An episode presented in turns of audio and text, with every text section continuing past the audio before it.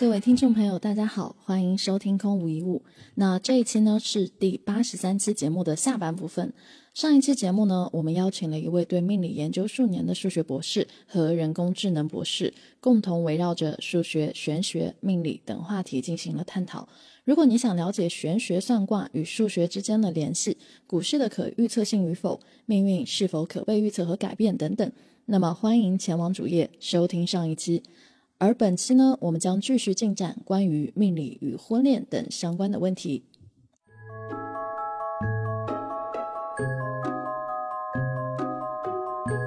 呃，我我觉得这个问题也要先去拆了，因为其实大家抛了很多的问题，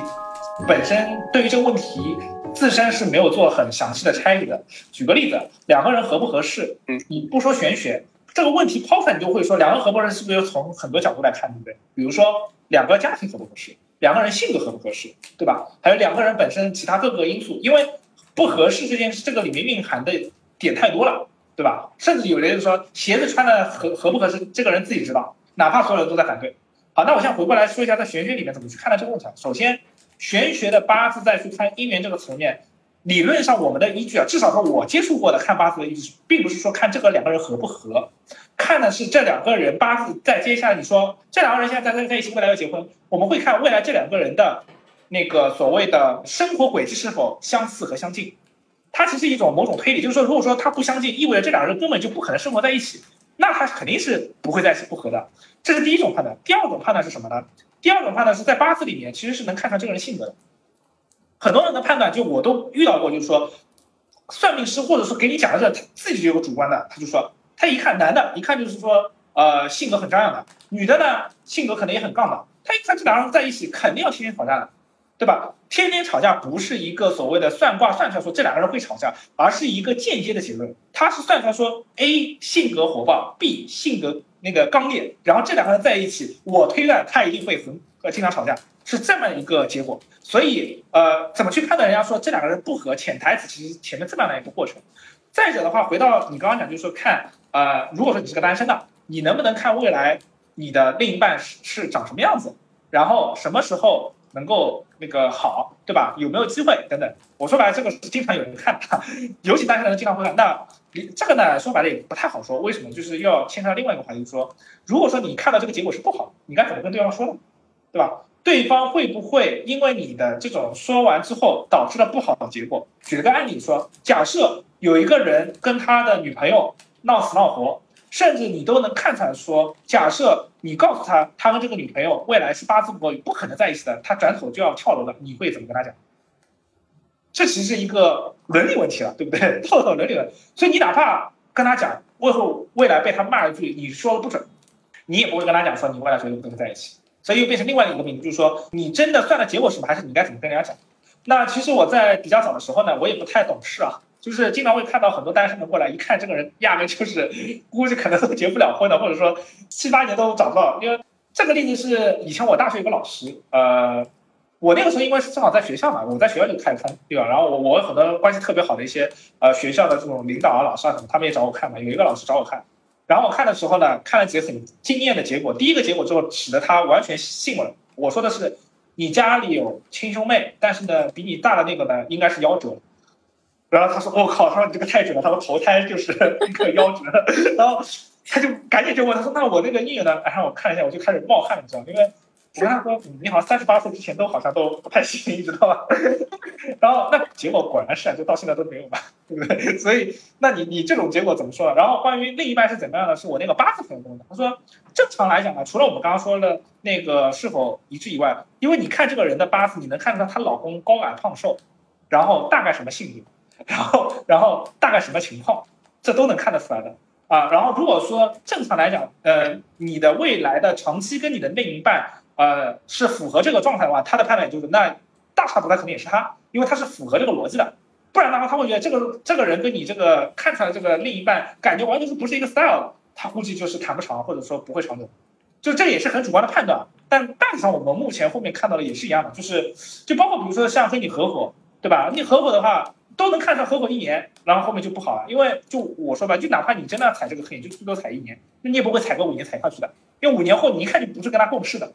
就就所以其实是它是一种相互印证的一个关系啊，包括我们之前还看什么，就是看小孩的八字直接能看你父母的，因为我们之前有遇到过父母的八字要不来嘛，对不对？比如说啊，我老婆不知道几点生的，怎么办呢？直接看你小孩现在小孩出生都知道，我们就反过去看小孩去看大人的八字，然后大人的自己的八字和小孩的八字相互印证去看了之后呢，你会发现第一个本来就是自洽的，这个就是一个所谓为什么八字有用啊，因为这个结婚和生小孩是不能篡改的嘛，不能控制嘛，反而你去算这些八字之后，都很多事情都是互相印证的。就是你的轨人生轨迹也好啊，或者说他的这个情况，呃，这个长相也好，情况也好，就都是可以去印证的。呃，举个具体的例子啊，我之前有一个朋友，同样拿八字给给人家看，然后我朋友就说这个人长得 又又矮又胖，又黑又矮又胖，然后他不对啊，这个人又高又瘦又白啊，然后他就说那这个人可能给的时间错了。你知道我们那个朋友很杠，他就他不会说我自己这样，就是你这个人可能给的时间错了。然后果然一问，人家就是给错时间了。然后就后面给给对的时间，就印证的还是那个结果。就我觉得，反正就是关于姻缘这个事情，嗯，就像我前面讲的，其实有可能你刚刚举的那个例子，之前温州那个例子，我脑海中想的是说，因为他们去看了，然后呢，人家做的主观判断说他们肯定八字不合，八字不合，你想你你们把他这个家里人把他拆散的结果，不也是八字不合的一种吗？对不对？那我我就这么讲，如果说八字不合，它不准。结果应该是什么？这两个人是能够抵抗家里的这种阻碍，然后他们两个人过得幸福美满啊。所以这种现象也是有可能出现的，对不对？当然可能出现啊。所以其实很多情况下，就是你们要去去去想呀，就是这这个就是谈到另外一种思考，叫思辨性。你看，所有人在想这个命案例的时候，永远没有想过说，假设八字算的不准，应该是什么结果？对吧？那上个不走，就是说这两个人幸福美满的继续过过日子过下去。哦，对你，你这个事情就让我想到，就是之前可能你不算八字，但是遭到父母的反对，然后这段姻缘就没有成。我在想说，那如果哈，就假设呃倒推一下，就这段姻缘没有成，是不是可以通过呃这个结果去倒推，其实你们的八字并不合。如果真的能够成的话，那么任何人的阻碍都无法阻拦你们两个人会。未来在一起，对对啊，很有可能他看到的八字说，哎，虽然你们性格很刚，但是看你们好像轨迹是比较一致的，对吧？然后呢，他可能想我们家里人那个什么都很很反对的，怎么怎么样？然后他想，嗯，但你们应该还是有可能在一起的。哎，说不定他们因为得到了这个信心，有了信念之后，他们更可以就是抵抗身边人的，然后最后又反而验证了这个结果。所以就又回到刚刚一个提问，就是因果，因果这个东西是很微妙的。啊，对，这个相互纠缠的。这个其实是有点，那那我就把那个宗教拉进来，因为我觉得佛教这种，就道教、佛教也是，在我看来哈，我不能说它玄学，但我觉得它是超乎你用科学范畴去解释的一个一个理论。那在佛教当中，可能最最出名的一套体系就是因果论，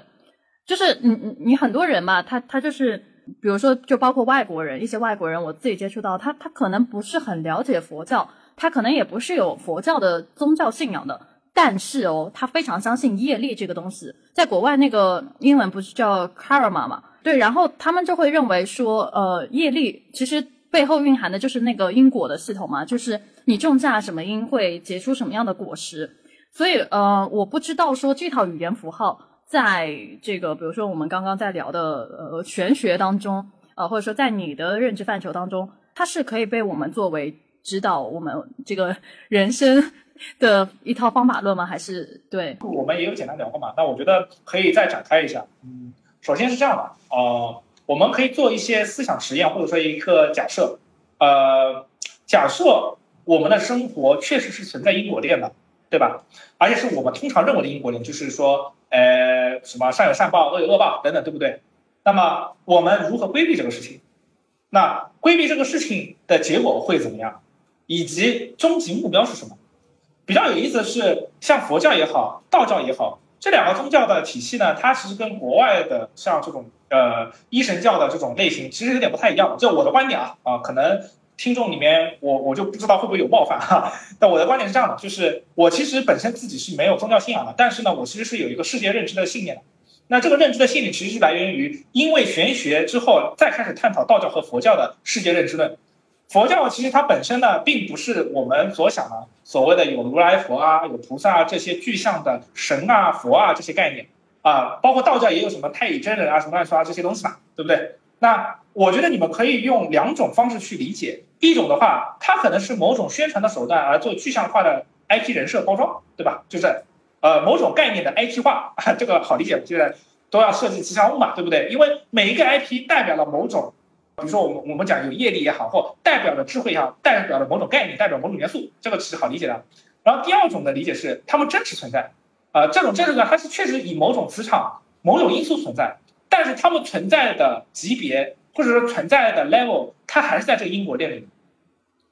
呃，还记得我今天最一开始跟大家讲的，就是说，其实，在很多的层面上，修行人他的目标是逃脱因果链，就不在这个因果链的过程当中。逃脱因果链的最直观的结果，就是刚刚所谓的什么善恶终有报什么这些东西都跟你没有关系，因为你做什么东西，其实这些结果都不会反噬到你身上。妈呀，讲讲的有点绝对啊，但是实际上这个东西可达吗？可以达，并且佛教已经告诉你过程。佛教本身是帮助大家解脱的一种宗教认呃一种哲学认知，它是通过古代的这种思想家、哲学家释迦牟尼，然后他去反复的思考这个世界是什么，最终彻悟了。所以“佛”这个字呢，在古时候那个叫什么梵文里面，它叫觉醒。所以佛教徒或者说佛成佛的那些人就叫觉醒者。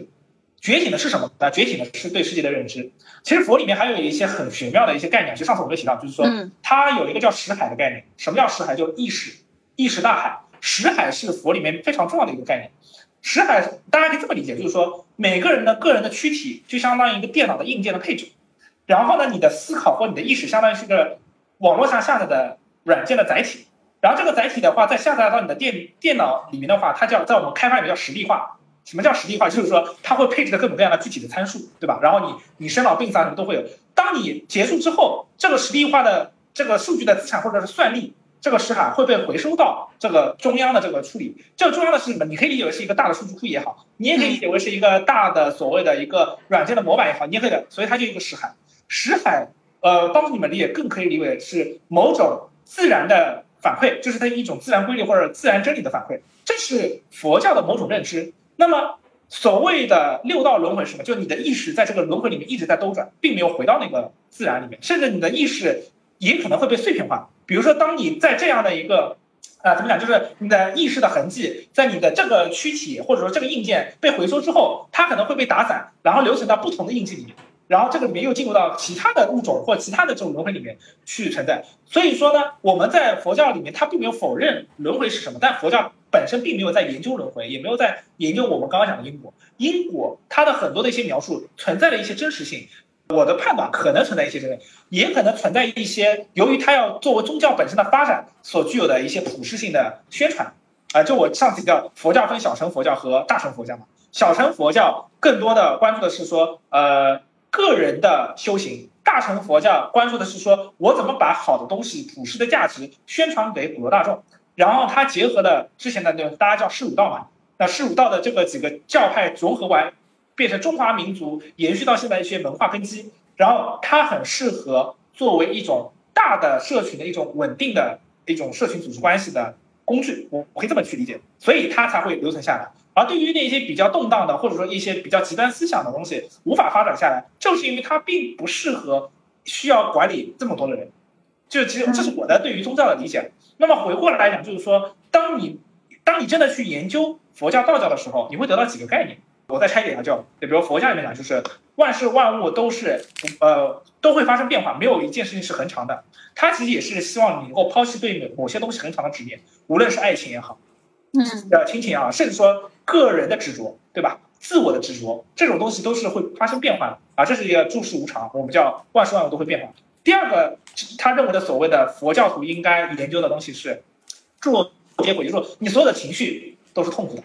或者说这个所有的情绪都是你外在给的。其实用我前面的理论，你的意识本身是不存在情绪的。然后你意识其实一个自然在你身上的实力化，但是呢，你的躯体、躯干，包括你的激素水平等等外在的因素，导致了你有喜怒哀乐的这种情感，而这种情感会影响你很多的一些思考和判断，甚至蒙蔽了你对于世界的认知。这是认为，所以你应该在任何事情发生的时候，去抛开对于情绪的这种呃影响，这很难的。就这个说白了，就是情绪管理本身也是在解决这件事情。所以他认为修行的另外一一个就是叫诸罗皆苦，就是情绪。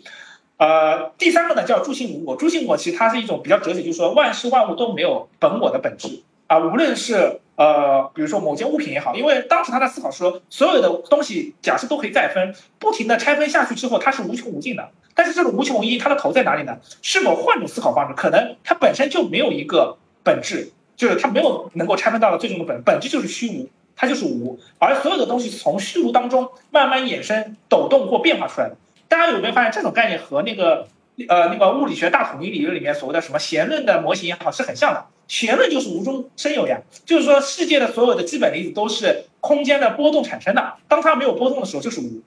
对吧？那么很简单，就是说我一杯水要感知它，它要么加颜色，要么加味道。当它没有任何东西的时候，你有可能是无法感知它的。那这个其实就是所谓的佛学里面有色即是空，空即是色的概念，就是空这个东西它有表象的颜色存在，你才能感知它啊。但是你表现的，你感知的那些现实的这种呃，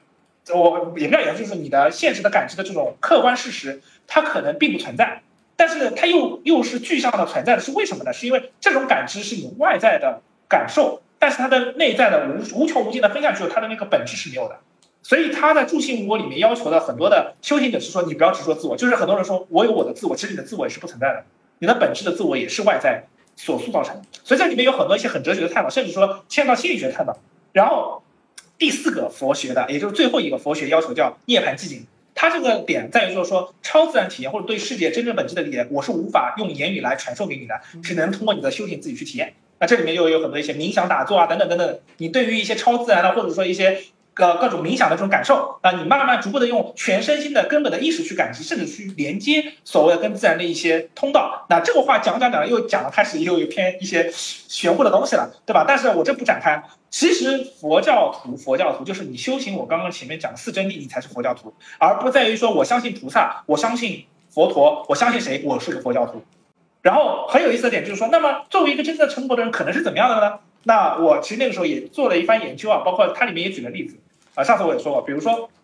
呃，可能这个人在正常人看来他是很正常，因为他有喜怒哀乐，但这些喜怒哀乐他是表现出来的，并且这种喜怒哀乐在他根本上是无不会去影响他本身的很多的一些决策和决断的，他不会产生一些生理上的影响啊。这个其实真正的佛教徒的一些呃，就是这种体现嘛，就是说或这个成佛，所谓的成佛就是成这个佛。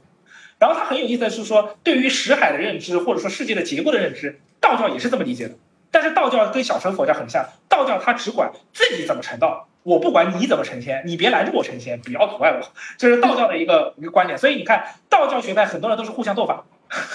没有那种一派和谐的这种氛围，大家都是这种呃什么白法师啊，写字写写这个道符啊等等。但是呢，道教又跟我们的周易比较相结合，所以周易里面的很多的因果论又跟佛教串在一起了。所以大家都是一种世界的认知论，但是层次不一样。在我看来，佛教寻求的是大家解脱目前世界的认知的枷锁，而周易呢，很多帮助你去怎么去运用现在世界的这些周易的枷锁。就世界就有这些磁场，那帮助你怎么去运用它。而佛教是一种我们讲叫避世论，就是说我也不要学会怎么用它，我就不想被它影响了，就这种感受啊。所以其实这是这是对于呃这所谓的两个宗教，但是本质它背后的是一个非常深刻的哲学的世界认知的一种理解。这老太精彩了，真的是贴合了我最近的一个观察，我觉得非常好玩。包括你刚刚在讲那个佛教里面的那个概念“识海”，我我第一次听到这个概念，但是我一下链接上了一个游戏的体验。那个玩原神的朋友们，欢迎你们回去翻一下那个须弥的那一章，它就是有有一模一样的那个。那个东西在，就是说，其实你们所获得这个智慧，你以为是自己的吗？不是的，这是从一个更高游戏里面叫阿卡西，叫虚空，好像就电影的识海，这是一个更大的、超大的数据库里面去下载的。原原神借鉴了非常多的中国的呃，就是传统文化嘛，所以它会有这样的一个设定是非常自然的。然后还有一个电影可以推荐它呀，就是之前的那个超体叫 Lucy，嗯，呃，应该就是那个那个那个谁，那个那那个谁演的来着？就演那个哦，我知道那个斯嘉丽吗？啊，斯嘉丽演的那个。对，这个电影反正是，但凡你对于佛教有认识的，你看完之后是会感动的。我那个时候看完哭了，你知道吗？嗯。但是最后一幕，嗯，不了解的话，你是没有任何感觉。就它里面就是最终最后一个叫是就是呃，我无处不在嘛。啊，对对对。包括他在这个过程当中在说他的那个，就是你可以理解他的神通嘛，对吧？他的感知力在不断的被开发的时候，他的所有的这些体验，其实就是佛教不断觉醒的体验。嗯，就佛教徒不断觉醒的体验，所以但是我靠，这个后来我去研究，果然那个导演是很有道理。因为我没有去研究过那个导演，当时我看到这部剧的时候，我也我也很感动。旅客背诵，对，对对对，是他。第五元素还有对，都是他的。嗯，然后你搜一下旅客背诵和佛教的东西，你就知道他是非常有 有渊源的。嗯，不过你刚才在讲佛和道两边的时候，让我产生一个新的认识啊。嗯、因为这两边呢，我因为做教练的关系，都会就侧面的了解到一边，因为教练的学问里面吸收了一些东方宗教里面一些精髓。今天用你的话来说，就吸收了一些偏向于义理的这个部分啊，里面智慧的部分。但我也一直在想，他们的那个差别可能在哪里？嗯，刚才我听下来啊，我觉得佛的那个气质吧，因为这样讲离苦得乐嘛，他的那个气质有就有点像，哎，让我们看清这个游戏的真相，不要把自己套在这个游戏里面。但道的那个逻辑好像更多是，嗯，我们看到这个游戏的设定，然后我们就在里面玩起来呀、好像是这样的一个差在里别。面玩的游刃有余，对吧？对我就我要就利用这个游戏规则，就是变成一个呃，怎么讲呢？就是呃无拘无束、没有限制的一个一个角色嘛，对吧？其实、嗯呃，确实是有这么样的一个概念，而且，嗯，佛教之所以会有这么样的发展，其实包括你刚讲就是有呃什么有苦得乐啊，或类似这种概念嘛。其实你换个思路啊，就是佛教是跟儒教有点像，就是因材施教的概念。就佛教它有很多的法门，法门的意思就是说我去完成某件事情的方法，对吧？呃，比如说我修行的方法，对于不同人来讲，你比如说站在我面前来了一个人，他可能是做生意的，那你跟他讲很多的一些呃佛教里面的，我刚讲的概念，他可能压根就是听不明白的，他没有那种感悟的。但是你跟他讲，就是说，哎，做生意的话，你要就是说普度众生的，你做生意你赚的是别人口袋里的钱，但你这个里面会让很多因果怎么怎么样？那你一通以后，你让他去认知到是说，哎，事态是要平衡的，你你赚一笔钱就要去散一笔财，怎么的？哎，这个东西才听得进的。然后呢，很多人呢什么抱怨，就这种话术其实是针对不同的人，让他去理解世界的一种方式。嗯啊、包括为什么说，哎，为什么国内的和尚是不能结婚、不能喝酒、不能吃肉的？大家发现有像日本的和尚，哎，可以吃酒肉还能结婚，他可能是一种种职业，因为本来你看我那佛教之内没有任何人约束你，你该干嘛，对不对？但所有的这种教义教条的话，它其实有很多本土化的，或者说组织化的，就是说组织社会政体需要什么，它就会变成什么，因为跟它的根本不影响啊，它都是相融洽的，这跟它的因材施教就很像，它在不同的呃文化背景下，不同的一个语境下，它可以变成让这个语境下和文化背景下的人怎么去好好修炼啊。如果说就是说还是一样的，我把我刚刚讲的那那那一波东西，我不知道可能在听的小伙伴或同学们能够有多少的感知，至少说我在第一时间接触到这个事情的，就接触到这四真谛的时候，我就有种顿悟的感觉，就是我刚刚讲的那些理解。但是我我之前也分享过，其实真正推荐我这本书的人，他没有这个理解，他是亚洲一点这种理解都没有。其实我也觉得很好奇，这本书你也算看完了，为什么看不到这四四个真谛？对，啊就是这种感受。哇，天呐，我我我感觉真的是，呃，或者我个人感觉是不是，呃，有一个东西，就像佛教里他常说的结缘，也就是我身边啊有一些朋友，他可能真的就没有接触过这些东西，然后但是有些朋友他身边聚集着大量，可能我呃按照他们的说法，就是说什么开天眼，或者说呃是有什么天缘的那种人，当然也有人会归结为说你有这个体质。然后让你去接触到这些很玄学的东西，就比如说，甚至呃，我我不能说鬼神啊，就是这个这个东西可能就说起来大会引起大家的不可言喻的东西，对吧？对，就是那就用那个超自然的体验来来去描述吧，因为你你刚才提到说内观，呃，它可以就是让一个人就是打开对跟自然的通道，也许会有一些超自然的体验，对不对？然后，嗯、这个其实我在一些朋友的描述当中，呃，其实有听到过，因为像禅修内观这些东西，其实在国内是合法的嘛，对不对？然后有些朋友，甚至是在世界也也是有这样的组织的。有些朋友他就去了那种一个很有名的内观的这个组织去尝试了，结果他们说就是到了到了那个一定的程度，就是你打坐啊，浑身会有一种电流。穿越身体的体验，然后会会有那种酥麻的感觉，呃，然后那一刻很多的过去的一些呃记忆等等都会浮现，甚至有些人他会泪流满面。当然还有还有一些可能更夸张的，什么就是呃，就就是打完坐会会有呈现出另一种状态，所以我听起来听着挺玄学的，也但是我后来去问一个道家的朋友，他说。他说，内观到了更高阶的状态，你可以和开启高等智慧的对话，就是和高等智慧生物的对话。虽然我不知道这个生物是什么，反正就是大意就是说你你会变得越来越聪明，越来越富有智慧。嗯，所以我不知道你自己是否有去了解过这种现象，超自然的体验或者说现象，你是否有这样的经历？然后或者说你身边有朋友有这样的一些经历，那你是怎么去看待这些呃我们无法用科学解释的东西呢？呃，首先像超自然体验，我是认可它肯定是存在的。然后，并且在这个过程当中呢，其实还牵涉到像中国古代或者说是也不古代，就是近代也也有时候提倡，有时候不太提倡的，像气功。啊，对，这些东西。很有争议。比较有意思的是这样的，就是因为我大学的高中的时候，我去公园，因为朋友的关系去练了武术，然后呢，大学也是武术队的，然后呢，接触了很多练气功的人，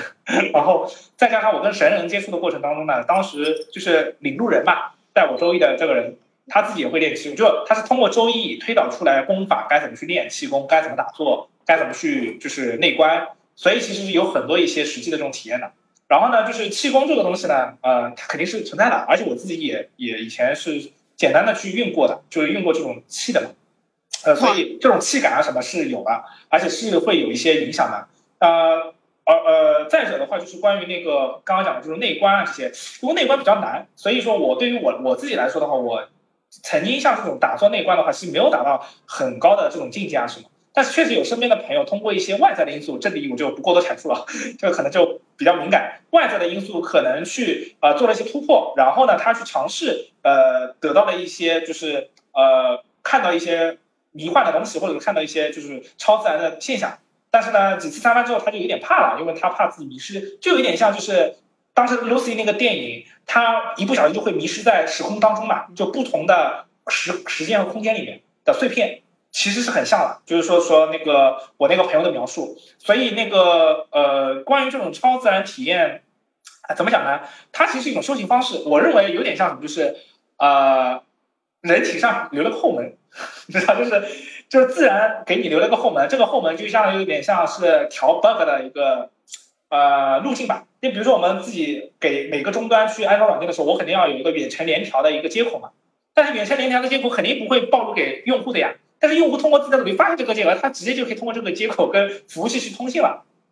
就这种感知。但是你通过这波了，你要自己不停的打坐。然后古人总结了一套方法，那这套方法呢，反正 bug 可能没被堵住。然后呢，但这套方法确实也挺难的。那就是说，就像你给到其他用户，你告诉他他也不会用，对不对？甚至在当中还需要训练。那我觉得就可能是这样的一种理解的方式。我突然感觉，其实，嗯，怎么说呢？我们今天其实聊了还蛮多关于。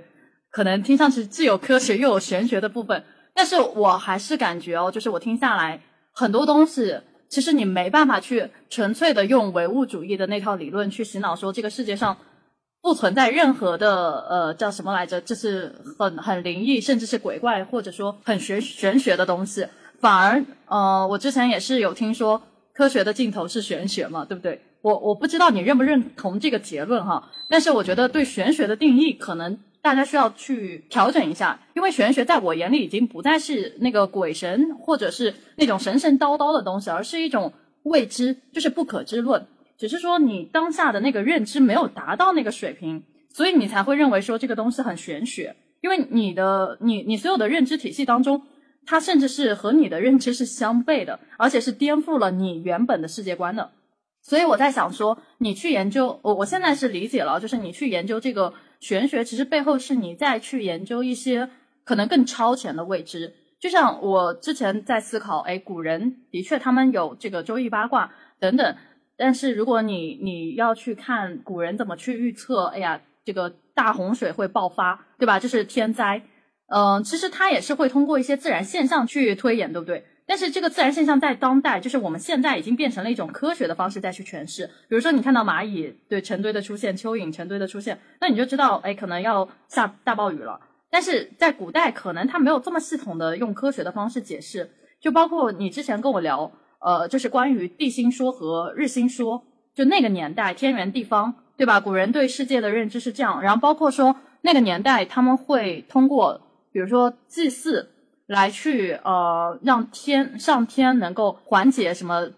这个叫什么天灾吧？对，就包括封神里不是也有吗？就是说是不是要我要杀杀人祭天，甚至是我们以前小学课本不是有学过吗？就是送什么童男童女去河神那边，然后然后让那些 孩子们去祭献给河神。那现在我们听起来都是一些呃非常可能听起来很封建迷信的东西。但我就在想说，哎，其实封建迷信它也是有边界的，并不代表说很多的东西它都是属于封建迷信那一派的。就可能对我们而言，因为我们不了解种种的一些超自然的现象，或者说一些匪夷所思的行为，比如说测八字、看风水，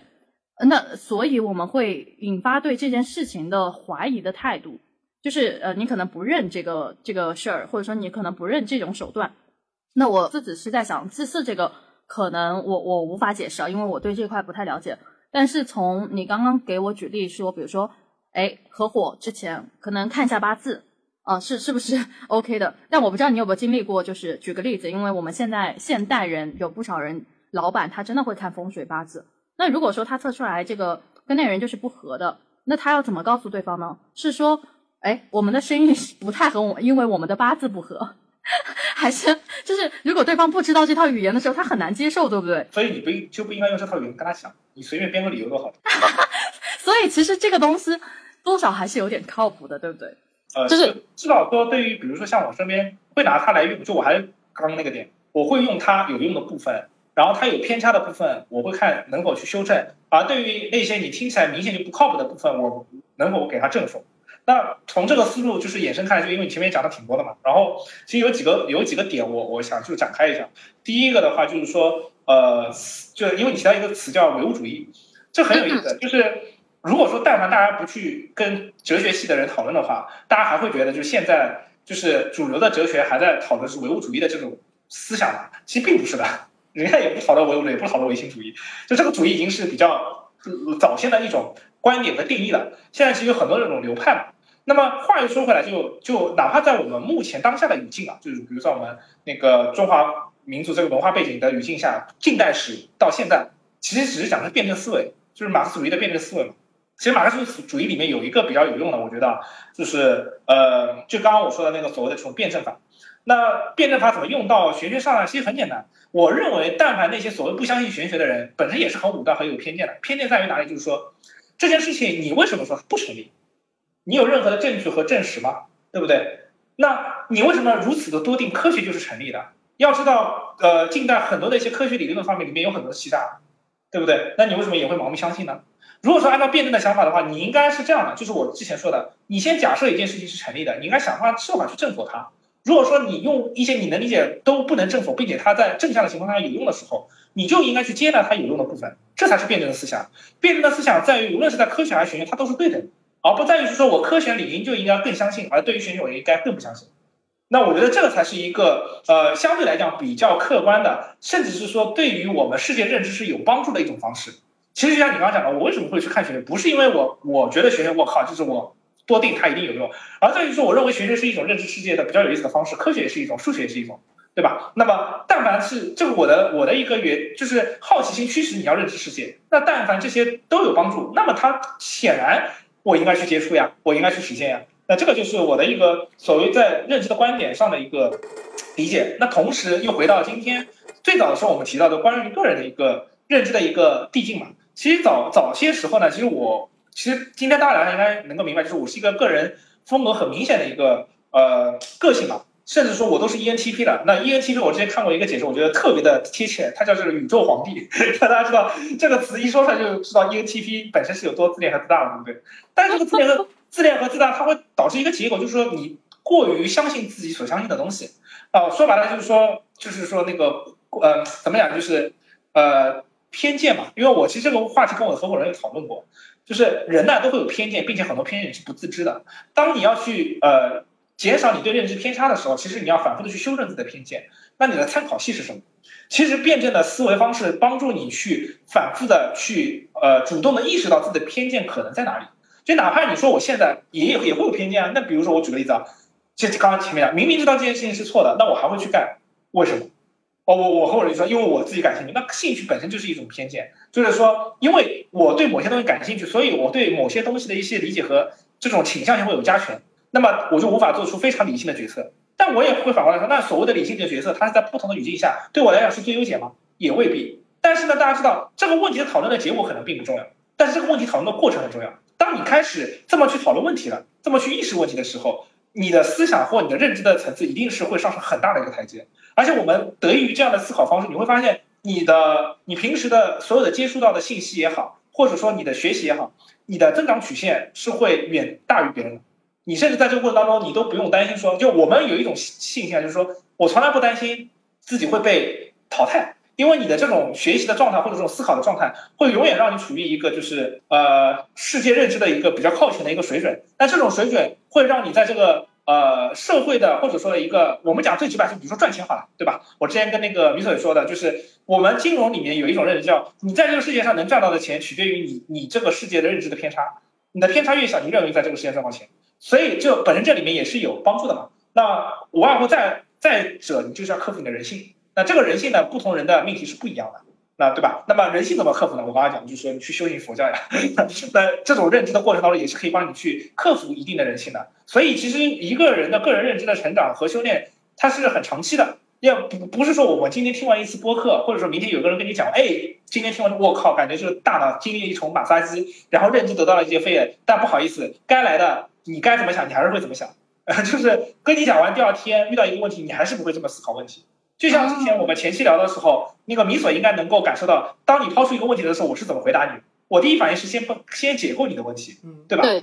但是很多人不是，很多人第一反应就是先直接就应对你的问题，因为本身问题问题的解构，它就意意味着我们在回答很多问题时，他得很小心、很谨慎，因为你肯定给到的问题并不是人家所想要的一个前提的。这个结果的，那这种严谨的思考其实得益于我学数学，因为数学太多，就是你不严谨的情况下，你得到了非常多呃反例也好，或者说你匪夷所思的一些结论，所以会让我们在思考问题时候非常当心，就是但凡就是生怕遗漏掉某一种边界条件，或者是说一些你没有想到的一种呃逻辑的漏洞啊，这个其实也是呃非常有帮助的。那所有的这些经历也好，或者所以说来助，就是啊，包括还有我的创业的经历啊。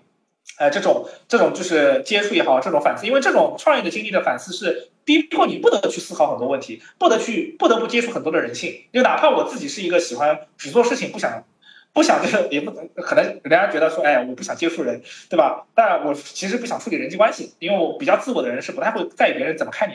的，对不对？就只会在意说我怎么让怎么告诉别人我是谁，我不会告诉别人你认为我是谁，对不对？那好处就是说我自己比较乐观，对吧？那换说可能别人会觉得这个人就有些认可你的人会觉得哇，你你这个人真好，真真好，对吧？但有些不认可的人，你的人就会觉得你这个人凭什么？那，确实是说，呃，在我们我自己目前的状态里面，要接触到的各种各样的关系也好，接触到各种各样的命题和问题也好，呃，压力大小也好，啊，得益于我的这种乐观，那好在，哎，我好像同样创业，我可能就是能够一直扛到现在，对不对？哪怕现在大环境不好，那而且其实我跟别人最不一样的地方就是，其实我是没有上过班的，啊，就是没有经历过所谓的这种啊正正儿八经的这种什么上班的节奏，就是一毕业即创业，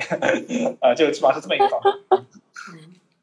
那个郑龙让我让我带起了我最近一个观察啊，因为我最近也是沉迷玄学，看得很开心。但动机我觉得跟郑龙是好是类似的，就是出于某种很纯粹的好奇心。嗯，然后我就在观察，就是到底，反正我在 B 站上是看到了风潮，我看到有很多人开始在学习玄学，包括跟神仙经常会捆绑在一块的，就是中医嘛，很多人在学。那我就在看是谁在学，我发现有两两有两类人是非常突出的。一类人其实是偏向于人文社科的人，然后典型的，我觉得非常明显的，很多人会去看那个复旦王德峰老师，对吧？王德峰老师他就会讲命理，嗯，因为他是哲学系的嘛，但他也会讲到命理。但另外一句，我觉得恰恰是理工科的人，然后我有的时候也在。因为我是理工科的，然后我有时候会以己夺人，我会揣测，我也会在反思当时我是怎么对神学产生兴趣的。我发现还真的就是理工科的思维，就是在我们看来，你说的什么生辰八字啊、五行啊，在我们看来就是原始数据嘛。就是在我看来，既然你告诉我这个数据挺好的，我们本身对数据是没有分别心的，那么第一个反应那就去验证嘛。啊，如果有样本就套样本，没有样本我不好意思。问别人，那就先往自己身上套呗。我我们在学这个之前，又不是对自己没有了解，我们也有别的工具。那我们我们会去做交叉验证嘛？然后里面你也会去看，嗯，哪些是准的，有哪些不太对。那我们要去揪，就是你真的是带着一个理工科的思维去深究，这到底哪里准，为什么准，哪哪里不对啊？然后我们是带有这种研究的心去看的。然后我会看到这两类人呢，他们会比较早的，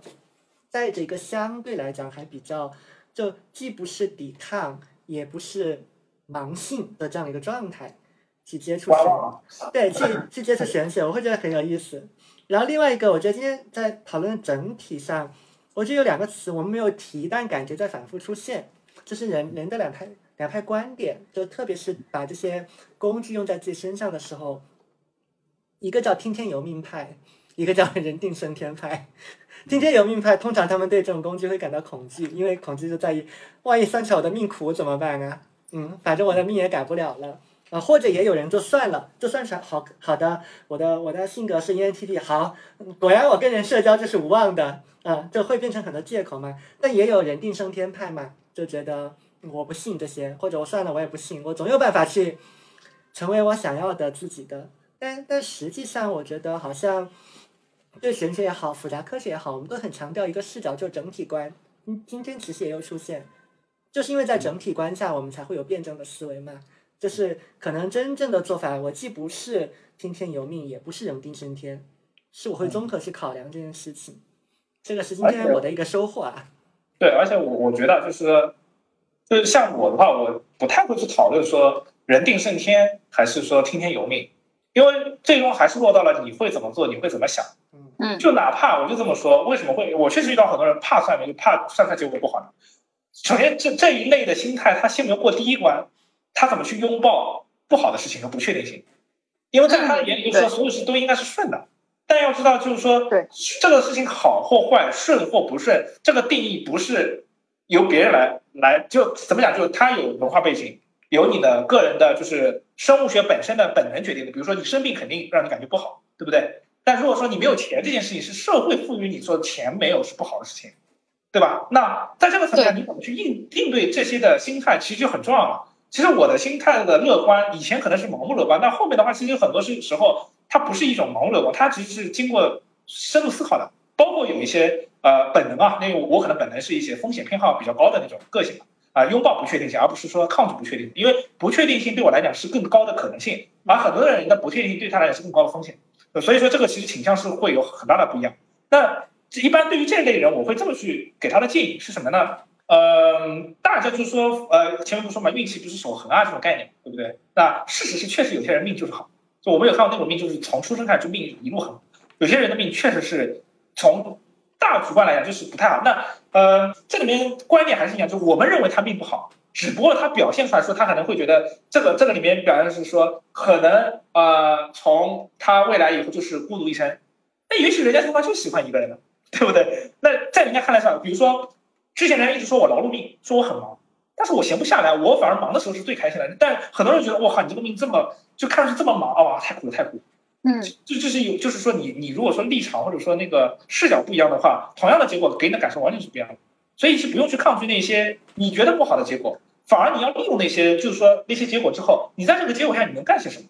比如说，当你知道说最近你可能会比较闲，啊，有些人说，我靠，我最近缺钱了，我应该干活，我怎么那么闲？那你先好好休息啊，对吧？那你最近要当心一点，有很多的就是出去可能是有一些，呃，那我举个例子啊，我我今年其实，在二三月份的时候，呃，很谨慎的，因为当时算整个今年的业务商务上的一些事情，二三月份就是不应该谈合同，就所有谈的合同，就哪怕谈下来很就波动很大，谈出来大的合同，它风险很大。所以那个时候真的是，其实我也做了一些，有些东西你没办法，就是就像你说，命里可能注定你只得那个时候签，你知道吗？你那个时候不签，你是拖不下去，拖不下去没有这个东西。啊，果然那个合同签完之后就就很后面就是有风险，而且这个风险就是，呃，其中一个合同是风险规避掉了，但是另外一个合同就是风险发生了。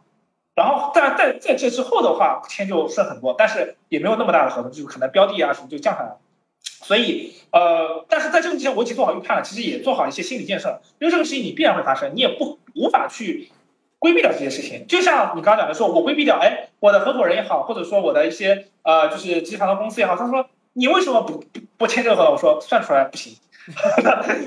人家不认你啊，对不对？那那那你说风险高也好等等，那所以很多东西就讲究你不同的工具得到的结果就是很多事啊。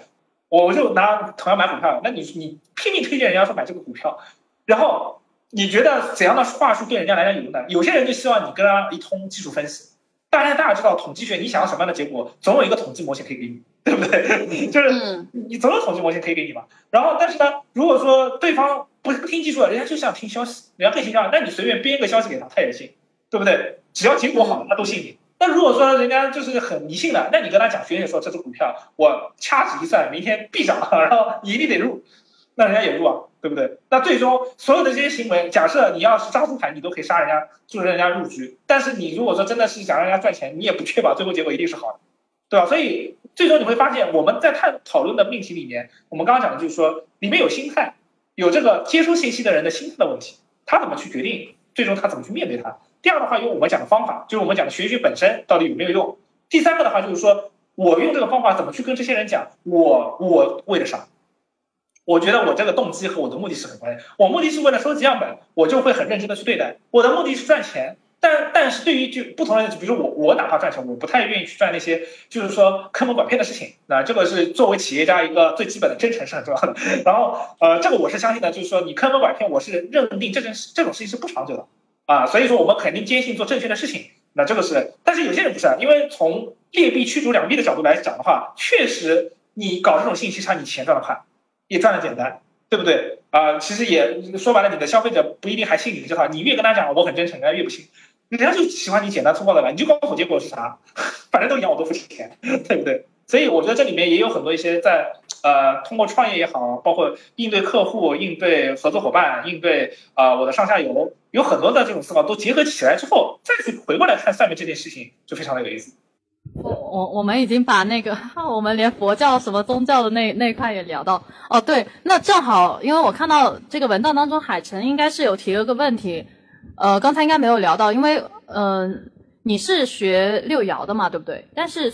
就算命这个系统来说，其实它有很多的方法论、技术门派，好吧，我就这么形容。对，所以所以像什么紫微斗数、奇门遁甲、人类图啊、占星、塔罗、星座、星盘等等，那这些所有的一切，嗯，就是它跟算有关的，是不是都是在尝试去用不同的算法解决一个问题？那哪一种算法的精确度会更高？你知道吗？就是因为玄学有时候很讨厌的东西，就是他说的是大道至简啊，很讨厌这种。在类似就是一个人很明确的告诉我啊，A 等于 B，啊 B 等于 C 加 D，然后 E 是 D 的变体，啊类似就是这种感觉。因为呃，就像今天其实对我来说，你跟我说了一个我之前从来没有想过的东西，你跟我说呃应该叫六爻，六爻只能算相对短期的，八卦可以算相对长期的，就这个是我之前完全不知道的东西。我之前以为就是都是拿根棍子，然后就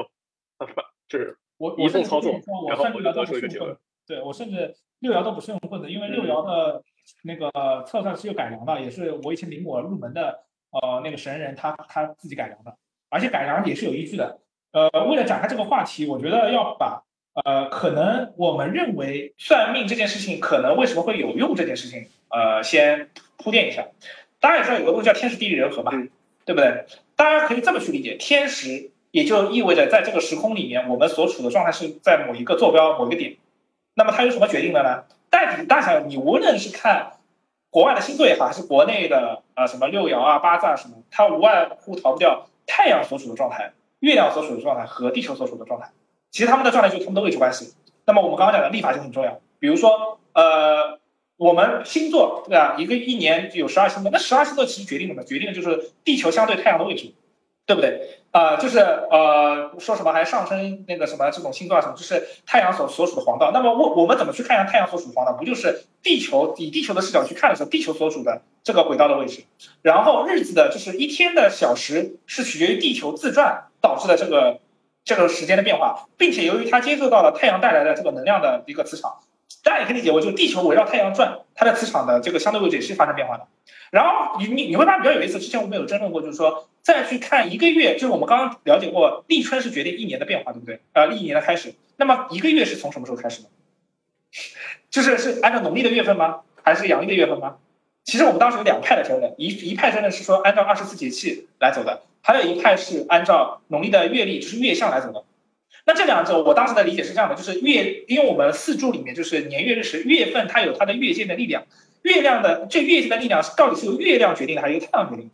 因为月亮它在，因为它会对地球产生潮汐作用，所以说月亮所处的位置确实会有它自己的引力造成的影响。但是月光本身的变化，其实说白了是太阳给它造成的，对不对？那这里面如果说由太阳决定的，那么这个位置的相对关系其实是由二十四节气决定的，所以应该由这个历法所产生的影响。如果是由月亮决定的，那是由农历产生的历法产生的影响。那么说白了，实践就看这两者怎么样去。呃更更有用嘛。但事实告诉大家，这两两者都分别有在它有用的地方，所以这就是说这个还没有定论的。立春是已经基本上有定论，但是这个这个反正我们算到现在，基本上可能都会有点关系。所以我刚刚讲到就是天时地利人和里面的天时，它是怎么决定了我们的无论是任何的一个算命有有因素，这个来帮助你们理解说为什么那个像星座星盘对吧，或者说国内的什么八字，但凡跟什么时间或者说呃这种。这种天体的运运作的位置有关系的，它成型或者说有作用。第二个地利，地利的话，其实是我目前看下来是在国外很少提的，国内经常提，因为国内方位很重要。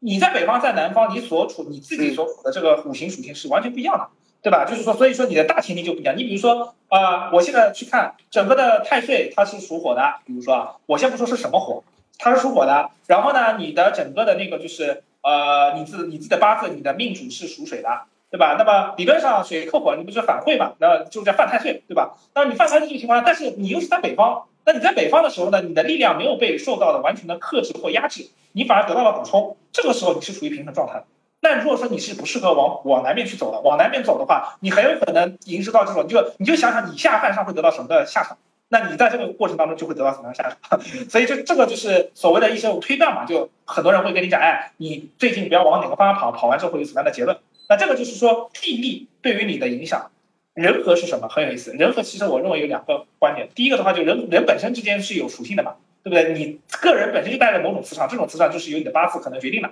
那这种磁场，呃，在人和人之间交流的过程中，它本身就会产生一些抗拒，像一个磁铁和另外一个磁铁两个字碰在一起，总会会有交相互作用。那这种相互作用其实还有另外一个变量，是很多人是没有意识到的。这个就是牵扯到我们刚刚聊的佛学，就是意识，就是意识在这个过程是很重要的。那么意识很重要，就导致了有有一类的算命，它就产生了作用。比如说梅花易数、六爻，然后那个就是塔罗牌，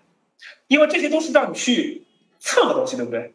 然后让你心里想件事情，然后去测个东西。很多人会说，那我心不诚，想的不注注意力不集中怎么办？其实这样的，你心不诚不是说你心不诚，老天不告诉你答案，而是你心不诚，你有杂念，你很多的具象的问题，用不同的投影投到这个结果，它反而重叠了，看不清楚。这么去理解会更好。那么所谓的这个就是通过意识去去去得到结果的，相当于是在通过整个时空里面去找寻某一个侧点，这个侧点是由你意识本身决定的啊。那意识决定的这个方法，比如说你到底是电脑测的、掷骰子测的、呃扔扔扔那个木棍测的，还是扔硬币测的？至少说我的观点啊，可能在我们行业内很多的派别不一样，认为说那个硬币有磁场，棍子有磁场等等，有用吗？有用的啊。这个这个是我神人告诉我是有用的，但我的观点是说，反正这个用处没有那么大。只说你的你的那个意识的注意力足够集中，就是说你想的那个问题足够足够集中的话，你只要一个什么点出来就行。像我现在给别人点卦的话，就是一张纸，里面六十四卦都好了，随便你睁眼还是闭眼，反正就是说你你想的那个问题，你觉得那个问题那个注意力集中到某一点，你感受到好像这个问题可以得到解答的时候，你看到的第一眼那个卦是那个卦。为什么不用那个摇骰子或摇那个硬币呢？因为硬币你要摇六次。意味着你要想一个问题要想六次，谁能确保你在这个过程中六次你想的是同一件事情？你这里面就有杂音。所以说我我们那个神人就说你只要想一次就行，一次就能解，然后那个动出来那个爻就按照时间变化就可以了。当然这些方法都是要经过实践，然后不停的，至少实践上，包括我找东西就是用我这种方法去去，就还是能得到验证的。同样的塔罗牌也是，塔罗牌也挺准的呀。我之前也试过塔罗牌嘛，但是塔罗牌它是一个。我反正有几种那个阵型嘛，啊，就是说这个牌这种测的方式嘛，有一种就是说你通过你的选择，然后告诉你不同的，你选择这个有这个结果，选择这个有这个结果嘛。反正我记得当时这个概念，因为我我海外的那个我研究的没有那么多，呃，这个给我的感受是什么呢？就是说其实呃国内或者说梅花艺术它结合六爻有一个很神奇的玩法，这个玩法我现在玩不来，反正那个神人懂，就是只要你的心算能力够强，你可以做到，你在我面前我可以。就是说，你一个信息都不给我，可以把你所有的事情都说出来，是非常可怕的。他怎么做到的呢？就很简单，比如说我们的那个海泉现在抱着枕头，对不对？那么你在这个时刻抱着枕头，它其实代表一种卦象。要抱着是被子，对。啊，抱抱着被子，它不管的。你比如说，我现在抬头一看，我取第一个卦象就是上卦，我可能看的是圆形的灯，我圆灯它在代表某种意象。这个意象在八卦里面可能，比如说是属金的，可能是乾卦，对吧？啊，然后你抱着枕头这件事情，枕头它是方的哦，你可能抱的被子软的、方的可能更稳妥，它可能是对应的是坤卦，那么上面是天，然后天地否，对吧？那可能这个卦就出来了。然后现在这个时间是晚上七点多，那么我对应的这个时辰对应的动摇也就出来。好，我心里一通演算，我该装的什么七财啊、父母爻啊什么全装完，我大概心算个一会儿时候，好，我还跟海生说，我说海生啊，你最近好像，比如说跟你女朋友好像有点冲突啊，然后哎，你好像外面是不是有其他的这个烂桃花啊，怎么怎么样？我想这个是 这个这个这个事情是那个之前神人他干过的，很可怕。你什么事情都没有，他在你面前什么事情讲什么，就就这个。但是实际上你听一下之后，发现有一很多，因为我们现在算六爻是这么干的，你算六爻就通过这个东西把人家所有东西都最近发生的事情解读一遍。但是只不过说，呃，他的这种反反应就是说我都不需要你点卦，他自己点了，然后他自己在那边脑海一冲，而且人家演算是七七七到八秒全部排盘排好。大脑排好了，然后开始看着跟大脑排完，然后开始跟你讲，那个真的是就是很震撼，你知道吗？然后他都说这种这种这种水平在周易里面不算高水平，他说这个就是就是这很普通的，他的水平高就是通过意识去摆风水，这个是才是高高水准，你知道吗？这都不是什么什么奇门遁甲了，他就是靠意识摆风水啊，所以所以就是说你刚刚讲到很多那个国内的这东西适用于什么场景去测啊什么等等，啊，它底层逻辑都是通的。那之所以六爻只测说说最近发生的事情，是因为六爻这把尺太精确了，它会有累积误差。就我用一个叫呃科学里面的角度，就是说，你拿一把很精确的尺，但这把尺可能只有二呃十厘米短，你现在用这把尺去测一个两米长的东西，你能确保你在测的过程当中，你的操作失误导致的误差在可控的范围吗？并不行，对不对？这是一种测量的方式导致的一种结果。第二个的话，在数学模型里面。洛伦兹方程它测的是呃天气预报，它的特性是我只能测越近的时候，它的可能精度越高，测的越远精度越差。你要重新找测点，重新找初始值，这是由系统本身的内容。我刚讲混沌系统就是复杂系统里面它的解，嗯，这个相邻的两个很近的解，可能它的周期是完全天差地别的，导致它随着演化之后就是误差就很大嘛。然后呢，测地质的那个方程，测地质的那个方程呢，它是反过来的。它呢，它可以测到，就是说我未来地震发生在属于某个周期段，但是要精确测到那个地震的某一个时间的时候，它就反而也比较难。就它是测远期的，它不能说拿了地震的模型测今天几点发生地震，它可能也测不了。那这个就就是两个反过来，所以你拿一个从测量工具的操作本身产生的误差和系统本身的内在误差、内敛误差导致的算命的方式不一样，可能就是八字，因为八字说白了，八字不存在你个人点卦，不存在你的意识的介入。他的意识的介入什么，就变成了未来八字形成的干扰项，就是说你你你这个人怎么去过日子，然后可能因为你每时每刻的想法，每时每刻的接触的磁场，导致了你会有一些干扰，有些噪音。但是总体的趋势是你八字决定，所以就为什么八字能看一年的趋势，看不了每天的东西。而我的六爻是能看比较近的，但是当这把尺度你要看一年的时候，你拿今天这把尺去量未来的一年后的那段时间是量不准的。因为你累积的误差已经完全超出了可判定的范范范围，就你这么去理解就可以了。那至于像紫微斗数，对吧？嗯，紫微斗数是看星，也是按照时辰看星盘的。然后呢，那个就是说，呃，梅花易数我刚讲就是呃计时起卦，它是跟六爻其实比较接近的一盘。然后呢，这个不同的流派里面还有一些差别，是一些表述方式的问题。比如说八字里面讲讲兄弟爻讲的是比肩，或者叫比劫。什么叫比肩呢？就是跟你肩并肩的人就是兄弟嘛，对不对？比劫是什么？跟你斗争的人也是你的兄弟。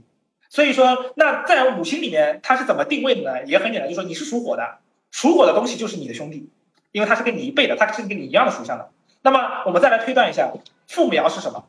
生你为父母，对不对？所以五行里面生你的东西木生火，所以对于一个火属性的人来讲，属木的五行对应的就是父母爻，就是庇护你的东西。所以它的逻辑完全是自洽的。而比较有意思的点就就来了，对于男的或女的来讲，它有区别。就对于男的来讲，妻财妻财代表妻子和钱财；但对于女生来讲，妻财可能只代表钱财。官鬼官鬼对于男的来讲，官鬼它可能只代表呃官职、官死，或者说也不叫鬼怪啊，可能是有其他一些东西。呃，就因为有一些具体的场景，就是官鬼化成兄弟啊，可能是一些骨骼伤病啊等等东西的。然后对于女生来讲，官鬼还代表她的老公，也代表她的事业，也代表她的等等。那呃，当时我们有一个问题，那如果说这个 lesbian 或者说是个 gay 怎么办？哎，那这是一个很很值得去探讨的一个问题，对不对？如果是个 gay，那么他的妻财到底是是到底他的另一半是官鬼来定定这个人定这个风水，还是用七彩？我不知道，因为我也没有看过 gay，可以去探讨研究。好，然后但回过来有一个命题，大家一定可以思考一下这脑话。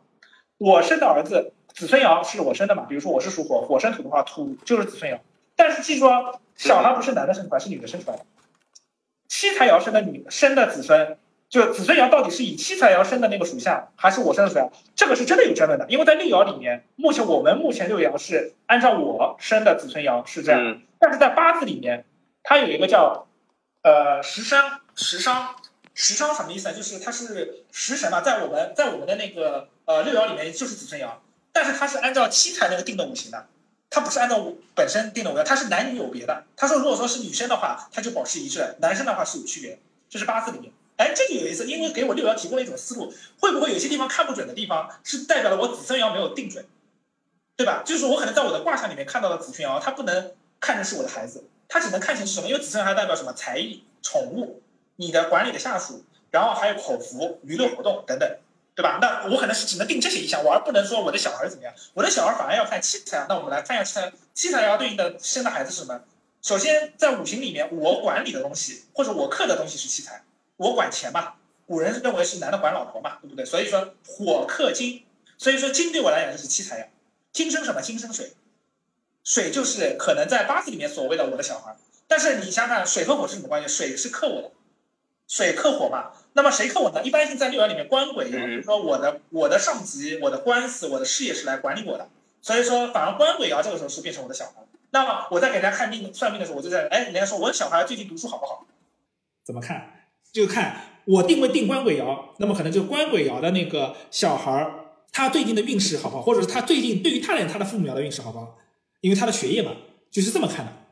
这这个逻辑就很严谨了嘛，对不对？对？对，这个逻辑就很严谨。嗯那这个的推演等等，还受制于五行本身的一些状态，因为并不是说火属火的就能克水啊，就就能克金，火克金就一定是不好的事情。因为古时候有有一本书叫《五行经济》，比如说金也分白蜡金，也分不同的那种什么什么金，金属有很多，白蜡金什么它怕火克，火一烧白蜡金就化掉了。但是有些金属呢，它是要被火炼的，炼完之后才能成器。所以说，不同时期的不同状态的金，在被火火的力量去克制的时候或管理的时候，它反而呈现出不一样的结果，有好有坏。同样的是属木的话，木被金克，对不对？金克什么呢？金克活木是不好的，金克死木是好的，因为木被死就死木是什么呢？是冬天的木头，因为它是没有生气的。秋天、冬天的木头是没有生气的时候，它被金属雕刻，它是能变成一种器皿，它反而是成气的。但是如果说是春天和夏天的木头被刻的话，呃，不好意思，它就会被被人家砍一刀的感觉，就是会会会受损伤。怎么看你这个木是春天还是夏天？很简单，你现在所属的这个属性，这个木它很旺，然后你又是春天来看的，这个时候就不适合被金克。啊，这所以说很多的这种意象就是不能单纯看五行的相生相克，还得看它的状态，它是属于什么样的时间，以及它是属于什么样的状态。比如说它很旺的时候，物极必反，我必须要把它力量给卸掉一点。那么怎么办呢？木太旺了，木旺容易什么？木旺容易，比如说生肝火，对吧？干燥。我嗯我反正我今年合同的时候，木旺的时候就容易出风险，对不对？当时就是有一个导向，因为我的合呃我的那个合同对应的是某个属相嘛，那怎么办呢？木怎么现在木生火嘛？你只能尽可能把火属性的东西放大，因为火要燃烧，它需要木头来生嘛，你相当于把多出来的木头当柴火一样去烧掉了，那就把木给卸掉一点。那么怎么去形成火呢？哎，这个时候奇门遁甲的原理就是基于这个，因为奇门遁甲摆的就是五行，跟五行有关的，所以说嗯我为了把木头卸掉，有可能我是在加某个方位去放一个火属性的东西，然后让这个木的力量不停的给卸掉。卸到一定程度，你可以拿掉了不然的话，你可能就反而就反噬了。嗯嗯因为下一个阶段木头反而不适合卸，卸完之后就得病了，那你反而这这个对应的东西就是走向另外一个极端了。所以你看这个过程就很有意思，它有点像什么？有点像那种打卡牌类游戏的这种前后规则的这种前置，但它的规则呢又相对比较复杂，因为它是存在一些状态的变量的。那如果说你能够很好的去运用这个东西的话，那反而你就可以很多定的就告诉人家，哎，你最近怎么怎么样，然后哪怕有不好的，你可以反过来去推算。其实其实就是就你说把它掰透了呢，其实也就这样，它没有任何完全是一个非常逻辑的东西。嗯哼，呃，我能理解，就有点像这段时间我在呃学那个缠论的时候是。是一个数学贼好的大哥在教全英文授课，数学教学，然后又有计算机背景。就是我之前一直觉得这个东西，嗯，就是有很多玄学的部分。后来我跟他聊，他就是真的就像祖基木一样，跟我一点点聊。我刚刚在听你说的时候，我有第一次感觉啊，这个东西其实它是有很严密的逻辑感的。对，因为之前所有人在跟我说玄学的时候，就有点像是那种，就是不知道怎么来的。就是就是掐指一算，老天告诉我你应该这样，这种感觉对吧？啊、对，就是对对，所以我其实有一个问题哈，就是说，嗯，就是我觉得这个问题是真的，可能是问你是可能是我现在所有认识的朋友里面最合适的，就是。就苏博士，其实我不知道，因为你刚好又在做玄学，然后你同时也有非常好的科学的背景，嗯，所以你觉得如果让你去定义，你觉得科学和玄学最大的差别是在哪？举个例子，是柯震伟，还是说是怎么样？对，因为很多，我觉得我历史上想过一句话，就是说，就是，嗯，就是叫做曾经论述沙皇俄国革命，就是让反对基督的人和基督教徒其实本质上可能差不多，嗯。因为他们用的思维方式是一样的，呃，嗯。其实都是二极管，嗯，所以我其实会想知道，从你的角度来说，有什么差别？对。呃，其实这个蛮早的时候，我跟米索有聊过，就是说他问的第一个问题，我就让他先界定一下什么是科学，因为当你说科学的时候，每个人脑海中对科学的理解是完全不一样的，真的是这样，因为，科学这个我甚至会觉。得，可能很多人不知道科学是什么，他就啊，开始就我我我讲几个定义啊，有些人认为的嗯科学可能就是等同于物理化学，我可以直接就这么说，等同于物理化学。他认为有些人认为的科学，他可能就是说，呃，官方搞科学研究的那些科学家所得到的结论、知识，那些是科学。好，这这是一个定义，嗯对不对？还有一些人认为的可能的科学是什么？他比如说，比如说像我我理解，假设我理解，我认为科学它可能是一种思考方式，对吧？就是但凡某种思考方式或者某种方法解决，就是探究问题的方法的体系下的话，它都应该被称为科学。那就是另外一种定义。所以，当我们去讨论说科，在我眼里科学和玄学的这个差别和区别或或者它的共性的时候，其实是有语境的。因为如果说我稍微转转变一下科学的定义的时候，而且我就这么讲，科学本身它也有词根的嘛。你看那个 science 本身的词根，它是来自于那个古代的那个呃拉丁语，它就是想说知识学识嘛。但是你说知识学识，它真的是大家概念里的科学吗？也未必，因为知识学学也是一种知识，对不对？所以它就未必是那个 science 的那个英英语那边的那个定义。但是你说科学科学，那么中文我们也考虑过啊，就是这科学这个字本身在以前为什么会用科学去解释，嗯就去翻译成 science，并且作为我们现在这个类型学科的东西。那你说技术算不算？对不对？技艺算不算？那学术算不？啊，就是科术或者说这种词。那回过来，我觉得这么去理解这件事情，就是说我。我现在主观的先做一个定义，就可能大众的认知的科学是目前从小到大接受的教育里面学到的，像物理啊、化学啊、数学啊所学到的，呃，差不多中世纪文艺复兴之后科学发展阶段里面所用到的那些方法论，然后所形成的这种思维方式的体系，由这个产生的东西，你们认为是科学？我我我我我这个可能定义比较长啊，再简述一下。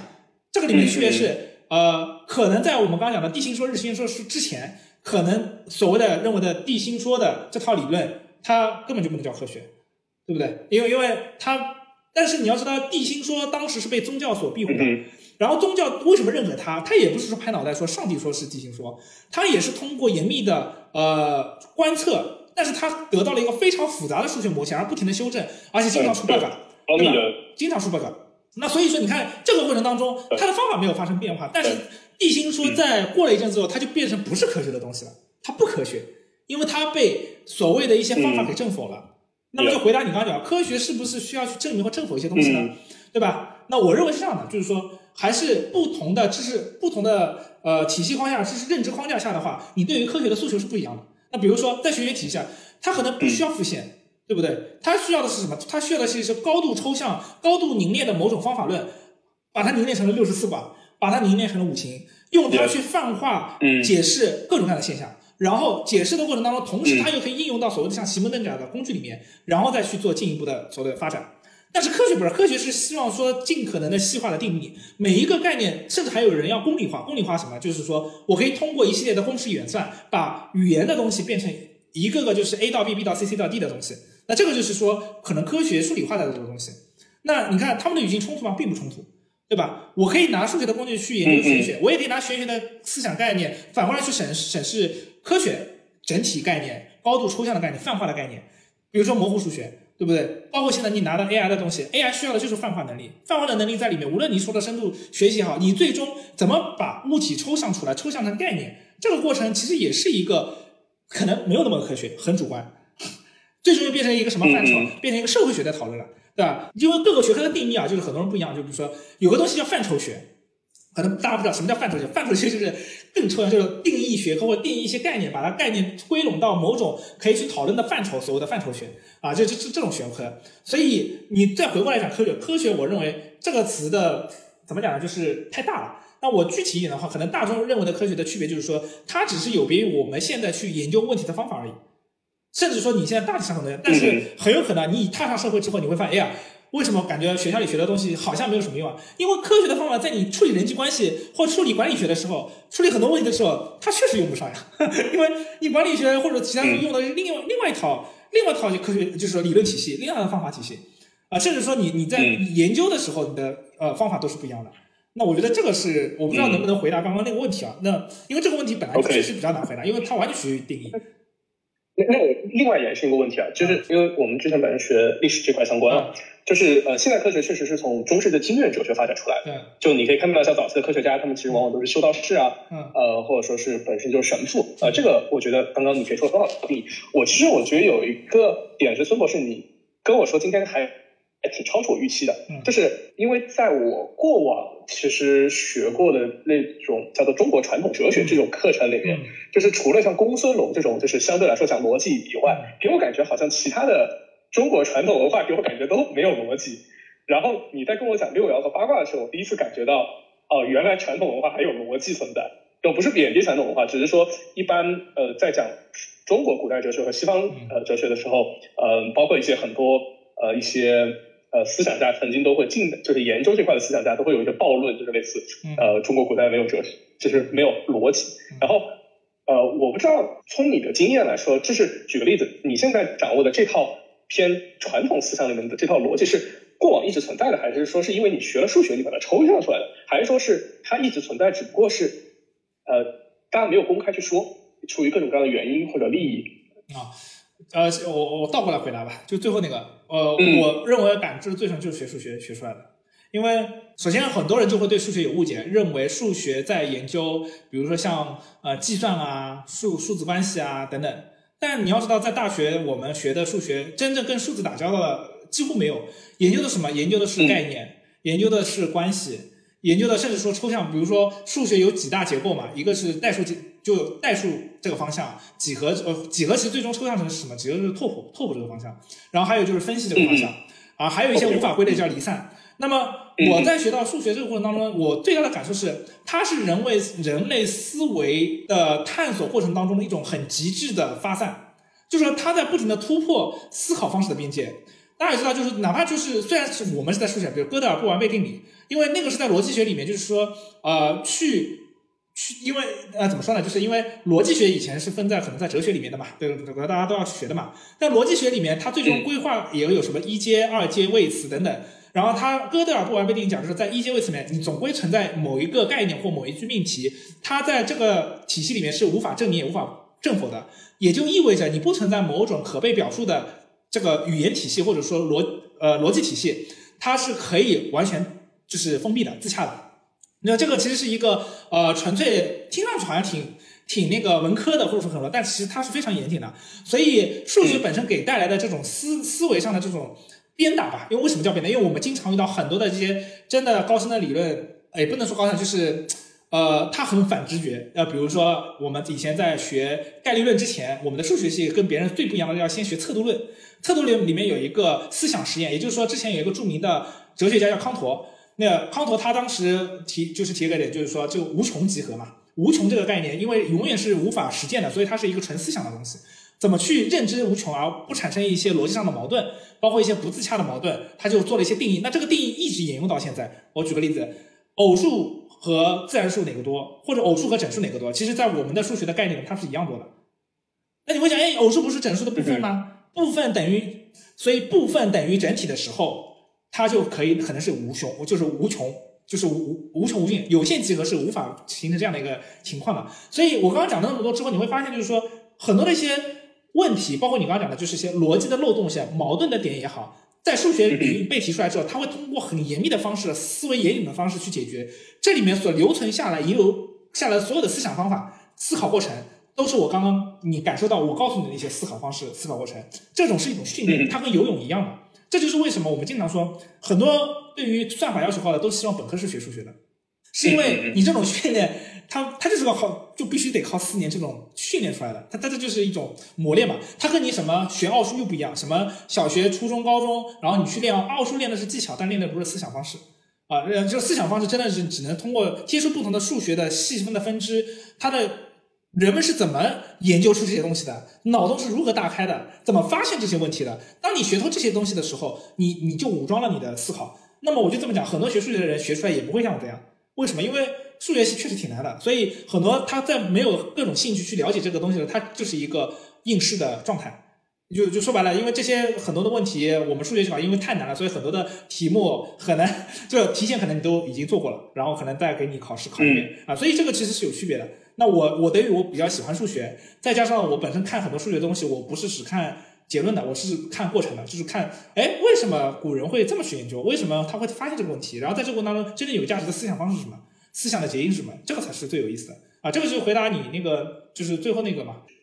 嗯，就是我们刚刚主要说的几个点，就第一，嗯，就是我们讲到，就是像我之前以为像这些玄学，呃。就是尤其我们指的是中国的这种玄学，可能逻辑，对的，对这个我来说一下，这很有意思啊。就是中国古代这些，我我不知道，因为你历史是研究哪一个呃方细分类目的？我之前有跟哲学系的讨论过，他跟我吐槽过，就是国内的一个哲学的一个学术氛围和国外的哲学学术氛围是完全不一样的。就是怎么讲呢？就是国内的学术氛围就是有一帮文学名科在那边吵架，然后国内的学国外的学哲学的学术氛围就是一帮理工科在那边深刻的探讨很多的一些就是逻辑问题，你知道吧？就是这种感觉。嗯嗯。因为我接触不止一个哲学系的人，而且就他们自己吐槽，就是以以至于到后面就是吵架变成人身攻击了。但是呢，为什么会发生这个现象？我我是无法去做武断的判断的，对吧？因为有可能各位听众里面也有这个相关者，对吧？可能也是得到了冒犯。但至少，我得到反馈就是，就是哪怕在这个领域内的人，人家都自己都自嘲这种情况。但回过来又讲，为什么会感知到古古代的这个东西？你你可能是他们研究没有逻辑，或者说没有感到了，但是我讲出来又比较有逻辑呢？其实呢，这个取决于是说理解的深度，或者说理解的方式的问题。首先呢，我们在理解的时候，我我们天然希望它是有系统的，然后呢，它是有有逻辑顺序的，所以我会自己去重新组织这个逻辑。并且呢，去把这个这个可能我看到各个散的点，我就这么讲，你去看那些书，你是看不到逻辑的。就哪怕我刚讲周一哲学讲义，他不是按照逻辑给你去讲的，他就告诉你说，古人就是这么去放六爻，这么去安，呃，七彩爻、父母爻什么什么，这个太要命了。对吧？他他只会告诉你结果，不会告诉你过程，这是一个点。所以就，为什么很多人如果说逻辑性不强的话，他可能看这些懂，他只能死记硬背，只能说哦，当呃呃叫什么世爻和应爻相克的时候。哦，相冲的时候，然后呢，什么青龙又临在父母爻，就意味着什么什么什么什么。那他并没有意识到说，为什么这些条件意味着这些。然后你会发现这本书呢，可能整体的这里面的排列组合有一万种，这本书只给你列了一百种。然后，然后很多人就就不行了。然后剩下的可能是人家口口相传遇到了，然后他通过推测，然后怎么怎么样，所以他就没有做到举一反三的能力。举一反三就完全是你要形成一套逻辑体系，你才可能举一反三。然后又由于它的重举的例子很多，所以你你就没办法在书里面全部列全啊。这个就是所谓的古时候教授在玄学里面，他很多人看的没有逻辑，因为他都是一个点一个点一个点呈现在你面前看，他并没有把他背后的线串起来告诉你，更没有说他整体的骨架，甚至整个的布局。那这个没办法，这个只能是靠自己的呃，人家讲像是自己悟也好，啊自己去钻研也好，自己去理解也好。但我觉得现在的那个有很多的那种学习的讨论的社区蛮有意思的，很多人呢确实也研究的蛮透的，有时候在这里面也能得到一些新的启发和新的观点，然后人也可以拿很多的一些样本来跟你去探讨，当然也有很多的杠精，然后有很多的民科，就是学学里面有很多的民科，嗯，你你对民科是怎么去定义呃这个词汇，或者说你觉得民科和受过严谨的学术训练的人的思维差异？呃，最大的点在哪？或者说，举个例子，一个学艺不精的、经过教育的，举个例子，一个博士或者说硕士，会不会其实在一些特定的领域，呃，表现其实比呃所谓的呃民科要差？就我可以说一个在历史里面，就是历史学领域的一个概念，呃，就像呃我们我这里指代的民科，更像是那种相对来说钻的深一点的爱好者，呃，从我们的视角来看，宋史到当代史这段时间，专业肯定比民科厉害。嗯呃，原因是因为材料太多了，一本宋史有这么高，嗯。嗯、就是你不把它当饭吃，你只是钻的深，你是没有意义的。嗯。啊，对，就是你不是个说考专业的，嗯，就有点像我曾经有一个呃中科院的院士想要我来去当他学生，我就问了老师有没有看过二十四史，他说我从来没有看过。一个搞历史专业学科的院士竟然连史记都没有看过，嗯。他跟我说我因为我从来不需要，因为我是搞科技史的，嗯而且我只搞宋代科技史，嗯对，就那么一点点。然后嗯，你可以理解汉代到石器时代以上也是专业的比民科要厉害，是因为考古报告呃民科不会看，嗯啊对。但会在一些特殊的名门类，比如像三国、魏晋南北朝，嗯民科有时候可能会比一些专业学者厉害，是因为这里既没有数据，就是也没有那么多史料，呃，也没有那么多考古，就是大家能获得东西差不多。那这个时候就有可能在一些狭小的领域里面，可能会出现民科真的比专业的选手更厉害的可能性。嗯对，所以我就不知道说，哎，如果像在玄学的领域，或者说在过往已经历过科学的领域，你会怎么去定义？也就是说，你会觉得，嗯，他们中间啊、会在什么样的情况下可能会出现那种民科还挺厉害的状态？啊。就有点像类似手搓核弹，对，嗯其实我觉得像手搓包括最近手搓那个 LK 九九的那个那个嘛，其实民间去搓它不叫民科，我觉得还是跟前面一样，我们好好定一下民科这件事情。就民科一般叫民间科学家嘛，对吧？那么民间科学家，其实在你刚刚说的像文学里面，呃，我认为相对来讲，你刚刚还比较中性。在前面我们所有的探讨里面，我指代的这个民科确实不太中性，但是呢，这个词在一开始出来的时候呢，它本意也是中性的。这为什么会变成这样的一个局面？是因为呃，有些年代的特征啊，导致呃大量的民间自己研究理工科的那些呃所谓的爱好者，呃，他具有某些特征。那我认为具备一些特征的时候，它就离我刚刚讲的非中性的民科词就比较接近了。哪些特征？第一个叫刚愎自用，嗯嗯就他听不进别人的意见，这个是很明显的。嗯嗯，我以前在数学系的时候，有一个呃年纪蛮大的，看上去已经快老年人，拿了一沓子稿子来找我们的系主任说，反正也是类似说我我嗯研究了一通什么东西，来解决了什么什么东西，然后要让他看一看怎么怎么样。其实原来是这样的，不是别人不愿意看，之前人也看我，看完以后就发现，就他有很多非常基本的概念错误，或者是些逻辑错误，而这些逻辑错误你跟他讲他是不认的，那你就没法聊了。就这个事情，就是大家都不在一个频率上，就是说一个最基本的这种科学素养。那我说的科学素养是什么？就是说你要尊重逻辑，对吧？你要尊重实验事实，嗯你要尊重别人做过的东西。我不是说你一定要认可别人做过的东西是对的，你得告诉我别人做过的东西哪里是不足的。但是对于他们来，他是完全否决别人的东西，就是看都不看，他就是这个东西没有价值，甚至要去反驳人家。然后就就这种其实是不利于真正的研究推进的，所以才会给他，而且他会给到很多方，而且还有一个点就是我上次讲他们的动机是什么？你会发现很多的民科可能百分之八九十的动机都是为了出名，然后为了爱好去做这件事情的话，在我看来，你真正的选择应该是什么？聪明的人的选择是真的找一个业内的教授，好好虚心的求教，跟他去讨论，然后去补足你应该补足的学科知识。这个学科知识未必你真的要科班去做，科班去学，但是你得有大量的这样的积累。那么这个时候，我认为你做的研究你才是有价值的，也能被得到认可。这个得到认可，我说白了，第一步认可就是别人先看你的东西吧。然后，而且我说了，民科是这样的，民科你但凡跟他聊个两三句，你大概就能判定了，因为特别的明，我们叫就偏执狂，就民科很有可能是偏执狂，就是一言不合开开始跟你骂战，开始杠你，然后呢就听听别人的，对，就我肯定是对的，你们你你们就是因为你们看不懂，或者说你你叫学术迫害，对吧？就是就是你你用学术权威来打压我们，怎么怎么样？你看这种言论抛出来了，就大家就没在讨论事情，你知道吧？就这个东西不就是跟那个什么叫？呃，我跟你讲道理，你跟我耍过来，然后我跟你耍过来了嘛，你就跟我讲道理，这这这这种感觉。嗯所以我所谓的民科 OK 其实这种这种概念，而不是说取决于他到底是不是正儿八经的科班的人。嗯嗯，呃，OK，所以就是你想指代的民科，其实更多呈现出一种类似刚愎自用或者不尊重一些呃基本概念或者逻辑的，呃，或者或者我我作为一个更，我再给一个点叫，他并没有一个处于对研究结果有利状态的这样的一个人。有利状态是什么？比如说，我用了相对来讲辩证的思维、开放的这个包容的态度，然后呢，科学的方法，嗯甚至说呃朴素的动机吧，对吧？你动机不纯，有时候你可能你最终就不是为了解决问题啊，你为了就是出名啊，所以你当中你讲什么，他都可以选择性的不听嘛。那这就是我我所谓的，他应该一切对于研究有利的人，他都是有价值的；对于研究不利的人，又在尊称自己是专家的话，那他就民科。在我看来就是这样。的，嗯。哎，对，是，嗯。哎，OK，非常有意思。嗯，哎，米总，我们我有个问题，我们聊了聊了中医吧，我其实蛮好奇。的聊中医啊。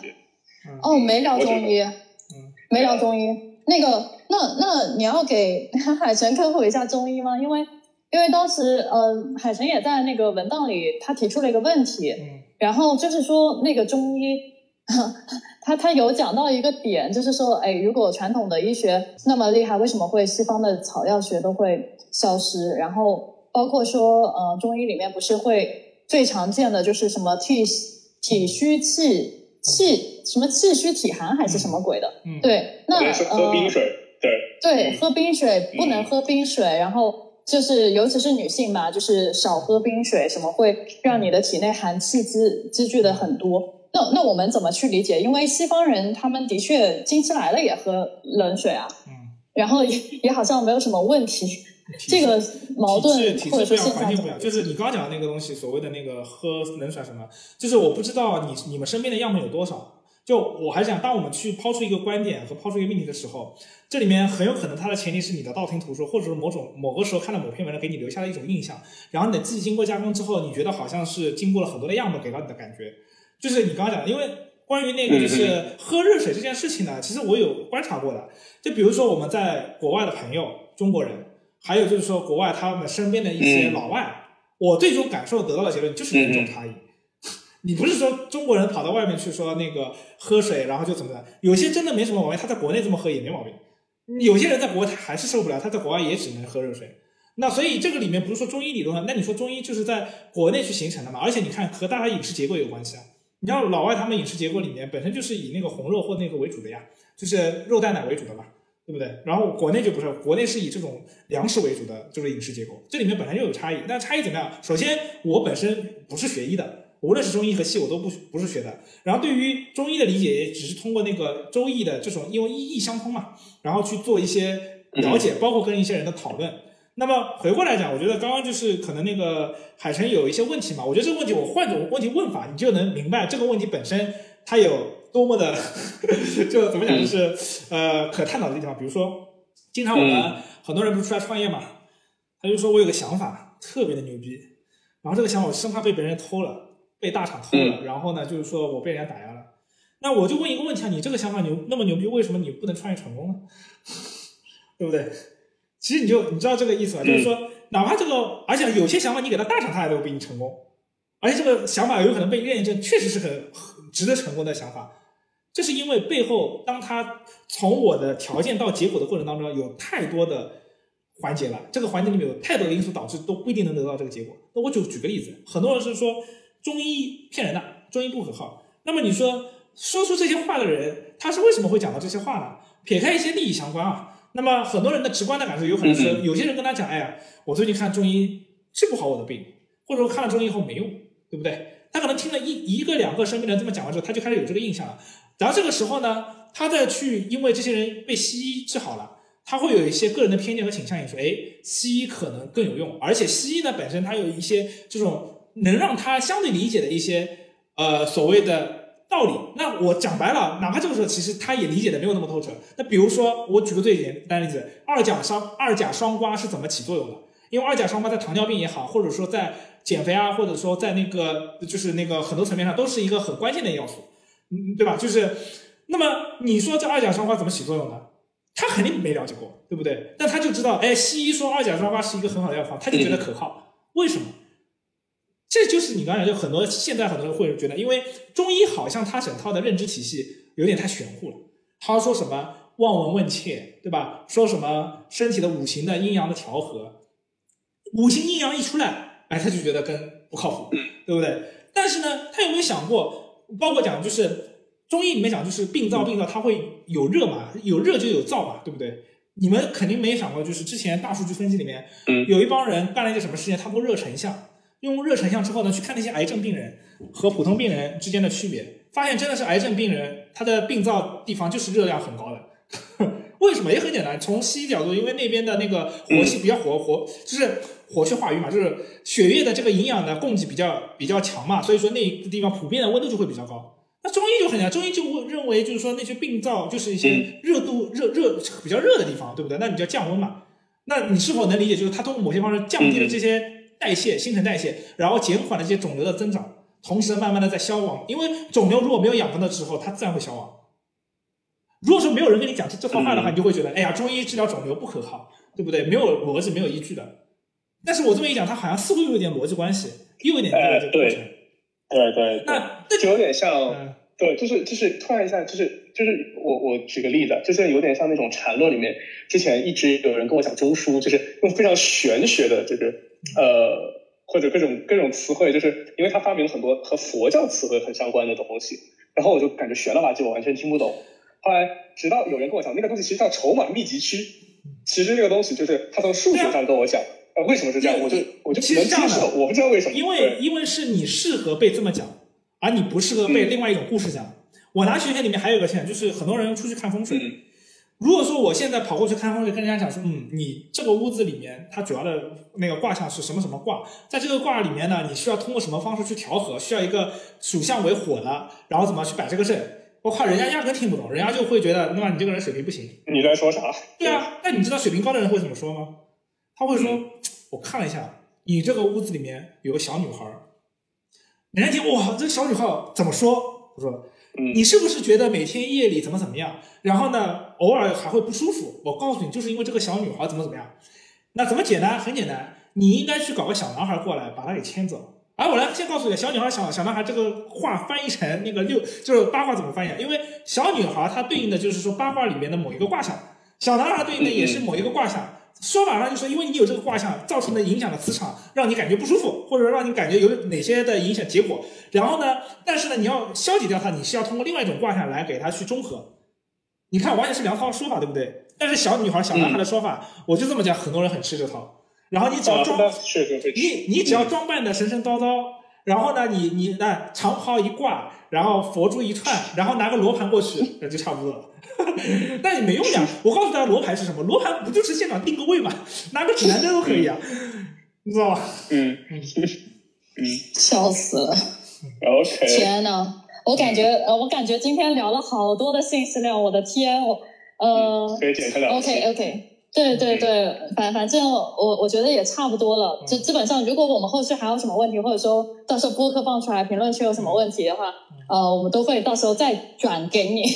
你可以到时候再看一下哎。呀，就是对大家有我觉得这一什么问题期能冲首页。对，嗯这大家有什么问题，有什么话题都可以打下来。因为其实说白了，我玄学真的是我可能只是聊的话题之一，我能聊的其他东西也挺多的。因为毕竟接触的东西学科比较多，然后呃，包括比如说我我随便讲什么材料基因组是啥怎么一回事情，对吧？那么呃材料基因组，那现在比如说 AI 在在这个上面怎么搞？那反过来讲，那么玄学不就也是也是看很多的一些这种结构的排列组合的，那能不能去推测呢？对吧？但在这个也是跟玄学结合。但如果说真的要比较硬核的，当代的技术的科技的发展，或者说一些呃商业上的，或者说行业的这种理解什么，都可以都可以问，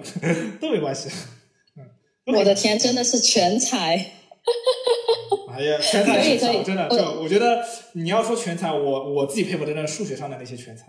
就那些就是又高产，然后又又挖的深。其实我觉得我我我我其实对自己的定位是什么？是呃，可能因为理解力本身相对来讲会思考方式不一样，所以我我倾向于是透过现象看本质嘛，就导致我可以对于不同的学科或者对于不同的行业和领域的话，就是可以去找类比和相关性，然后把可能我熟悉的行业的一些现象类比到那些可能初次接触的那种行业，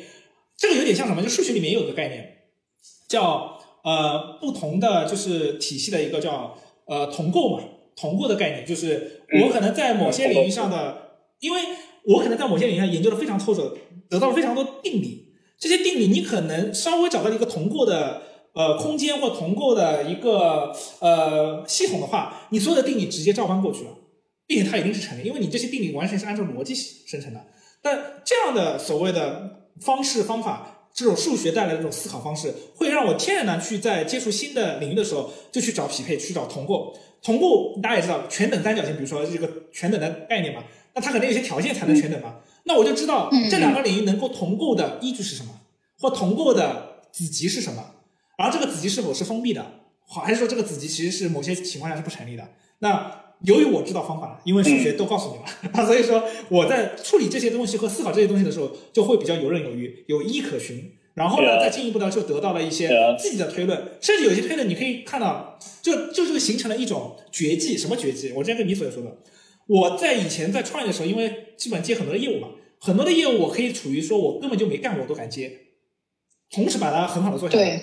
那这个能力哪里就是这么来的？因为。就我之前说，我们以前开发过 APP，我在我在接一个真正人家医院 APP 开发的时候，我一句 APP 代码没写过，但是并不代表我不会开发。我我之前就是非 Java 的代码，就开发过很多很多的东西，包括一些呃内容啊等等。那同样的前端我从来没开发过，但是我做过一些 UI 的这种设计的探讨啊。所以说我在跟客户对接的时候，人家觉得我靠他妈你就是一个前端的大神，讲的头头是道。但实际上我一句代码没写过，所以是 所以这个就是方便我去跟客户去沟通，包括快速的进入一个行业，然后快速的这个在这个行业里面直接就是说产生项目的合作，并且短时间内在这个行业里面把事情做到最好。这个其实也就是说，呃，我一路以来为什么也能够。主要是靠技术这样嘛去沉淀嘛，啊，包括营销行业也是一样的，因为营销行业里面有充斥着大量的快速迭代的知识和大量的快速迭代的数据来去反馈你，而这个这个这个本身的一个传播的传播学上的东西，包括社会学上的东西，也是在快速的不停的给你的观点打脸。那这个时候就需要你有这样的一个思考方式和这样的一个怎么呃，这种应该算是一种武器吧，啊，然后去应对这样的一个情况。嗯嗯，天呐，太精彩了。呃，米索，下次我觉得，我觉得孙博士值得返场。我们来聊次，就是教教，就是像文科生怎么去理理解数学。对，因为其实米索我在听呃孙博士讲的时候，我觉得他应该能把缠论玩的比大家都要好。我觉得，因为其实我最近在看的时候，因为你你知道，其实，在书里面经常就在提同构啊，或者之类的。我之前其实就是听了很多神神叨叨的东西，就是你知道我的学习模式吧？然后后来也就是。因为那个大哥非常擅长数学，他跟我讲的时候，就是就有点像是同样一个事儿，他用一个更我能听得懂的语言，然后我就更容易理解。不过其实我也会发现，我有大量的概念其实是很多时候是不理解。然后作为一个文科生，其实我不知道怎么样很好的去上手数学。嗯，其实这就是有点像什么？我觉得这值得返场。做科普工作很难的点在于是说，你要把自己的那个段位降到你的听众，因为他的知识体系是有局限的，他也有他熟悉的。沟通语言，所以你如何用他的沟通语言去跟他去讲就很关键，包括怎么去打破他固有的一些认知，而且这些认知可能是很抗拒的，因为我知道很多的文科生对于数学是很抗拒的，他会认为它是一个很难很难以理解的东西，或者说就是那种以前被支配的恐惧就来了那种感觉，真的有的。但是我以前在大学的时候，我经常干什么？就我认为我是一个数学的传教士，啥意思呢？就是我不但自己热爱，我也希望别人热爱。并且把别人拽到这个坑里，然后我真的成功让人家转系了，你知道？以前我我学生会当时有一个人，因为呃他们有一届大一，他们是一些就是提高班嘛，就是不分专业的嘛，我就孜孜不倦的在给他就是讲很多数学有意思的东西，然后他后来果然转系了，然后然后还有的话，我以前本科我也开讲座嘛，开数学建模的讲座，我的讲座那个时候连美院的人都来听，因为我举的很多的例子都不是数学领域的东西，都是怎么利用数学的方法去应对很多实际的问题。或者说是应对可能，比如说，呃，你原先文科也好，或者说是艺术类呃学科所面对的问题。而这样插一句，我刚刚自我介绍忘了说了，我也是半个艺术生，因为小时候从小画画画了二十几年，并且这个画的水准，反正米索应该是看到过的，对吧？太牛逼了，我的天，我会贴上去的，到时候啊，就是基本上这个也也就是为什么我我做 free 和做创意的时候会经常做广告的业务，会做后期，会做平面设计，也就这个道理，呃，所以。就也是帮助我去通过不同的思维的转换去理理解嘛，就纯理工科的思维和一些很发散的艺术性的或者说一些很美学性的这种思维去理解东西，那这个就是也是一个也算是优势吧，那就可以帮我可以开拓很多一些思维的边界。嗯，反正我我觉得就是呃，因为这一次我们是聊的呃偏这个玄学一点的，我觉得下一次。还可以再科普一下你的，就是你自己专业领域的这些很有意思的 AI 之类的，对。对啊，就是就是我不知道孙博士有多大，我感觉我我我昨天在看，就是我在准备这些材料的时候，我就想我我过去三十年人生他们在干啥？嗯，我的感受就是，我的我我的人生呃全写的反哺，所以说，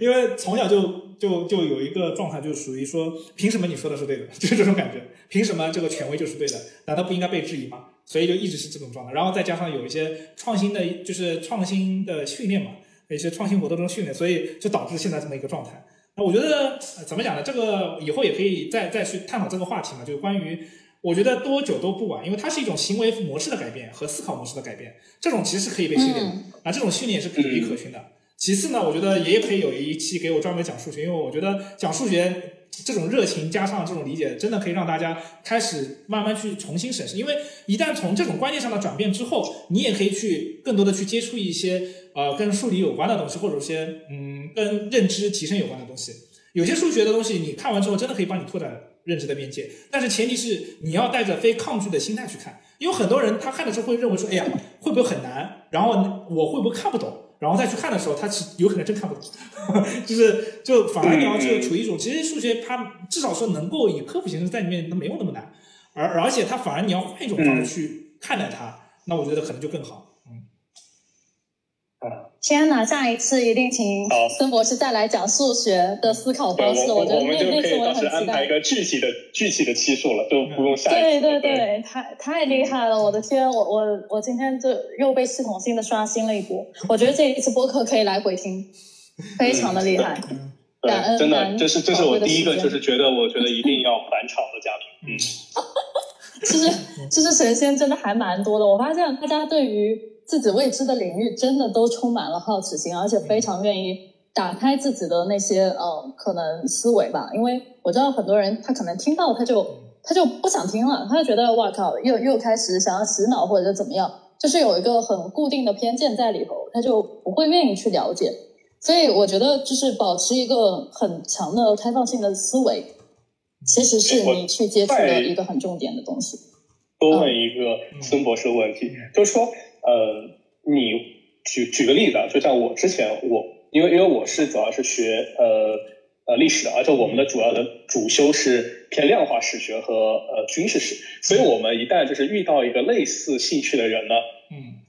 呃，我们就只会自己就是小圈子沟通，因为我我曾经尝试过有一次和另外一个朋友，呃，就米总你知道魏老师，呃，他很喜欢军事史，呃，然后我们那天吃饭还带了还带了一两个女生，然后那一两。两个女生听着我们非常懵逼的讲了三十多分钟到一个小时左右的高加米，呃，就是高加米拉亚历山大是怎么部署他的右翼和左翼，还有那个阿莱西亚工程这样的围城。然后我就会感觉，一旦我说这种话题特别下头。我不知道孙博士在你过往，因为你科普你的专业里面会呃更加的长。我不知道你之前有没有遇到过这种下头经历。还是说你一直通过你举个例子循循善诱，或者说善于感召，或者说你专门选了一些适当的场合。嗯，类似就是你的反馈就会好很多，因为我过往经过的反馈就是周尤尤其是周围如果说是呃偏女生多的话，一旦我聊到，基本上就可以让，就是让周围所有人都下。这个其实除了和我聊天的人。有过程的，就是比较早的时候，大可能大学的时候，嗯，也有人提醒过我的，就是说也许别人对你讲的东西不感兴趣，然后你夸夸夸夸夸在那边讲很热情嘛，所以那个时候呢，其实是比较自我的，就是没有管别人的神情和神态的。但是你也知道，现在对于像讲座、演讲这一块的话，你是要非常关注观众的神情和神态的。有时候你一讲这样，他走神了，你就知道可能你讲的东西要么无趣，要么有有点烧脑，然后人家想跟上也跟不上。这个时候你得要就是拿一些通俗易懂的例子，然后去拉回来，然后或者说是等等。那其实跟对方交流也是一样的，因为毕竟呃怎么讲呢，就是现在在这个社会上打拼那么久了，对不对？接触的人也多了。基本上聊天的话，聊什么话题，聊讲句，看对方反馈就大概清楚了。嗯，反正就是我知道，就看人下菜嘛，对吧？但也遇遇到过，就有些人是真的啥都聊不下去的，就是可能聊两句就尬了。那我也没必没必要强行尬聊呀，对不对？这确实就是之前米总那个米总呢，有些人气场就是不合嘛，嗯，可能就没法聊下去。因为气场不合，大体上是处于什么状态？就是说，嗯，真的是对方的认知层面差了很多等级，他其实完全不知道你在说什么。然后，而且你也知道，他不知道你在说什么。我以前有遇到过的，就是，呃，也不是说别人，就是说说文化水平低啊什么，就是很有可能就是他对于一些求，他们完全没有求知欲，或者说他完全没有那种呃对于知识的渴望，或者说对于一些新奇东西的好奇。然后你跟他聊的时候，他他反而跟你讲，那你跟我讲这种有什么用呢？有什么意义呢？对吧？但是我们有些朋友就是，哪怕这个没，但是就好玩有意思，然后大家互相聊的时候，思维得到了发散，都觉得很爽。他不会的，他首先思维不会发散，第二他就是说，那我我是还不如我们来聊聊一些就是说呃男人爱聊的话题哦，真的有这种的，就男人爱聊的话题，然后什么这种，那其实就很没劲嘛，对吧？那我们之前或者说讲讲八卦，对吧？就有很多你也知道，就是日常生活中很多人互相嚼舌根、嚼八卦这种，那。哎呀，对啊，因为你想，不然大家能聊什么呢？那家长里短，对吧？那我现在嘛，就家里有孩子啊，什么，我还有个话题就是聊聊什么什么那个带娃，对吧？或者说是聊聊这种教育观，这种还能聊聊。那这种大体上都是比较容易聊的，就因为目前我们接触的身边的人，基本上该有娃的也有娃了嘛。所以其实，嗯嗯，话题层面啊，如果说对于你自己很感兴趣的话题。我其实，在过程当中，真的还是会看对方的神情的。但好在我能聊的话题比较多，所以所以可选项比较多啊，每个都能聊的比较的，相对来讲就是可以启发别人，或者说是我相当于一个催化剂。那我一聊之后，对方也有想法了，然后对方聊的时候，实际上有时候爽不是别人听我的爽，是别人自己聊的爽。嗯 我觉得孙博士说的这个是有道理的，因为呃，当然他们他们有一种说法就是没有开智嘛，就是你很难去跟对方去去聊聊起来。但是你你就包括说有些，如果你真的是日常就充斥着什么家长里短，他他真的未必对你说的那些感兴趣，除非说他真的对于学习或者说对于知识他是有很强的渴求性的。那那这种人你聊起来就就他会听得津津有味，哪怕他不懂。哪怕他不知道，他也会试图去关联起他可能与你聊的那个话题有有相关的这个这个知识。然后这这其实我觉得就是我们所谓的学科的迁移，就好比我们刚刚在聊玄学，其实当时我在接触技术理论的时候，我也会觉得说，天哪，这个这个东西怎么跟跟这个算算命算卦会很相似？嗯，然后我要怎么去解释它？你会你会自动去把自己的思维放在那个寻求。我们说的就是寻求这个问题的答案这件事情上，然后你会自动去搜很多相关的资料等等。但是如果你没有这个 sense，或者说你你没有这个感知的话，你你听过就就听过了，你也你也不会想着说我要去和哪个知识关联起来啊等等。所以嗯，所以我觉得就是嗯，他们玄学的观点说就是你结缘嘛，跟这个东西结缘。但是我觉得结缘的前提。其实是有的，不是说你什么都不知道的情况下，哎，你就会结缘，而是你的确本身，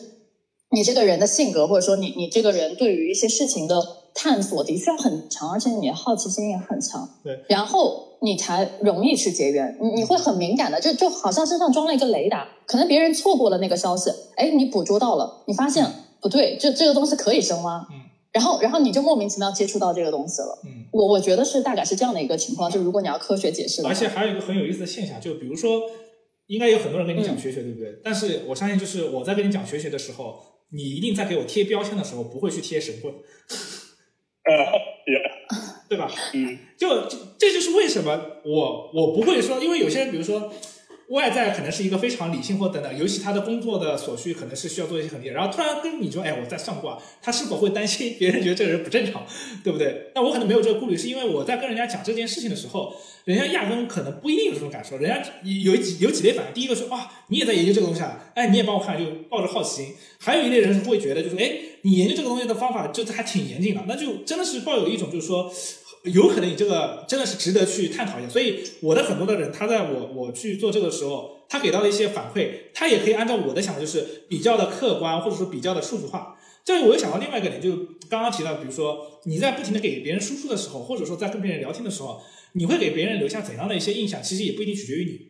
其实有可能取决于别人本身。那我觉得，因为我是标签比较多嘛，我大体上有几类人啊对我的认知层面，有随着别人跟我接触的，就是。关系的深浅嘛，就是亲密关系和那个远的关系。最远的关系，我在人家就是一个神的符号。这个以前我在本科的时候就是这样的，因为深有感触。我本科因为当时数数学建模就是一直拿奖的嘛，大家知道就是像这种奖肯定是学习比较好的人嘛。但是我其实绩点不高的，你知道吗？所有人都觉得我就是一个读书学霸的一个标。其实我知道自己根本就不是个学霸，我只是在解决问题的能力上可能比较强，但是我考试啊什么永远都不是，就是相当于中流偏上嘛，差不多。但是只有跟我很熟的人是知道，然后最熟的人他是知道另外一个点，就是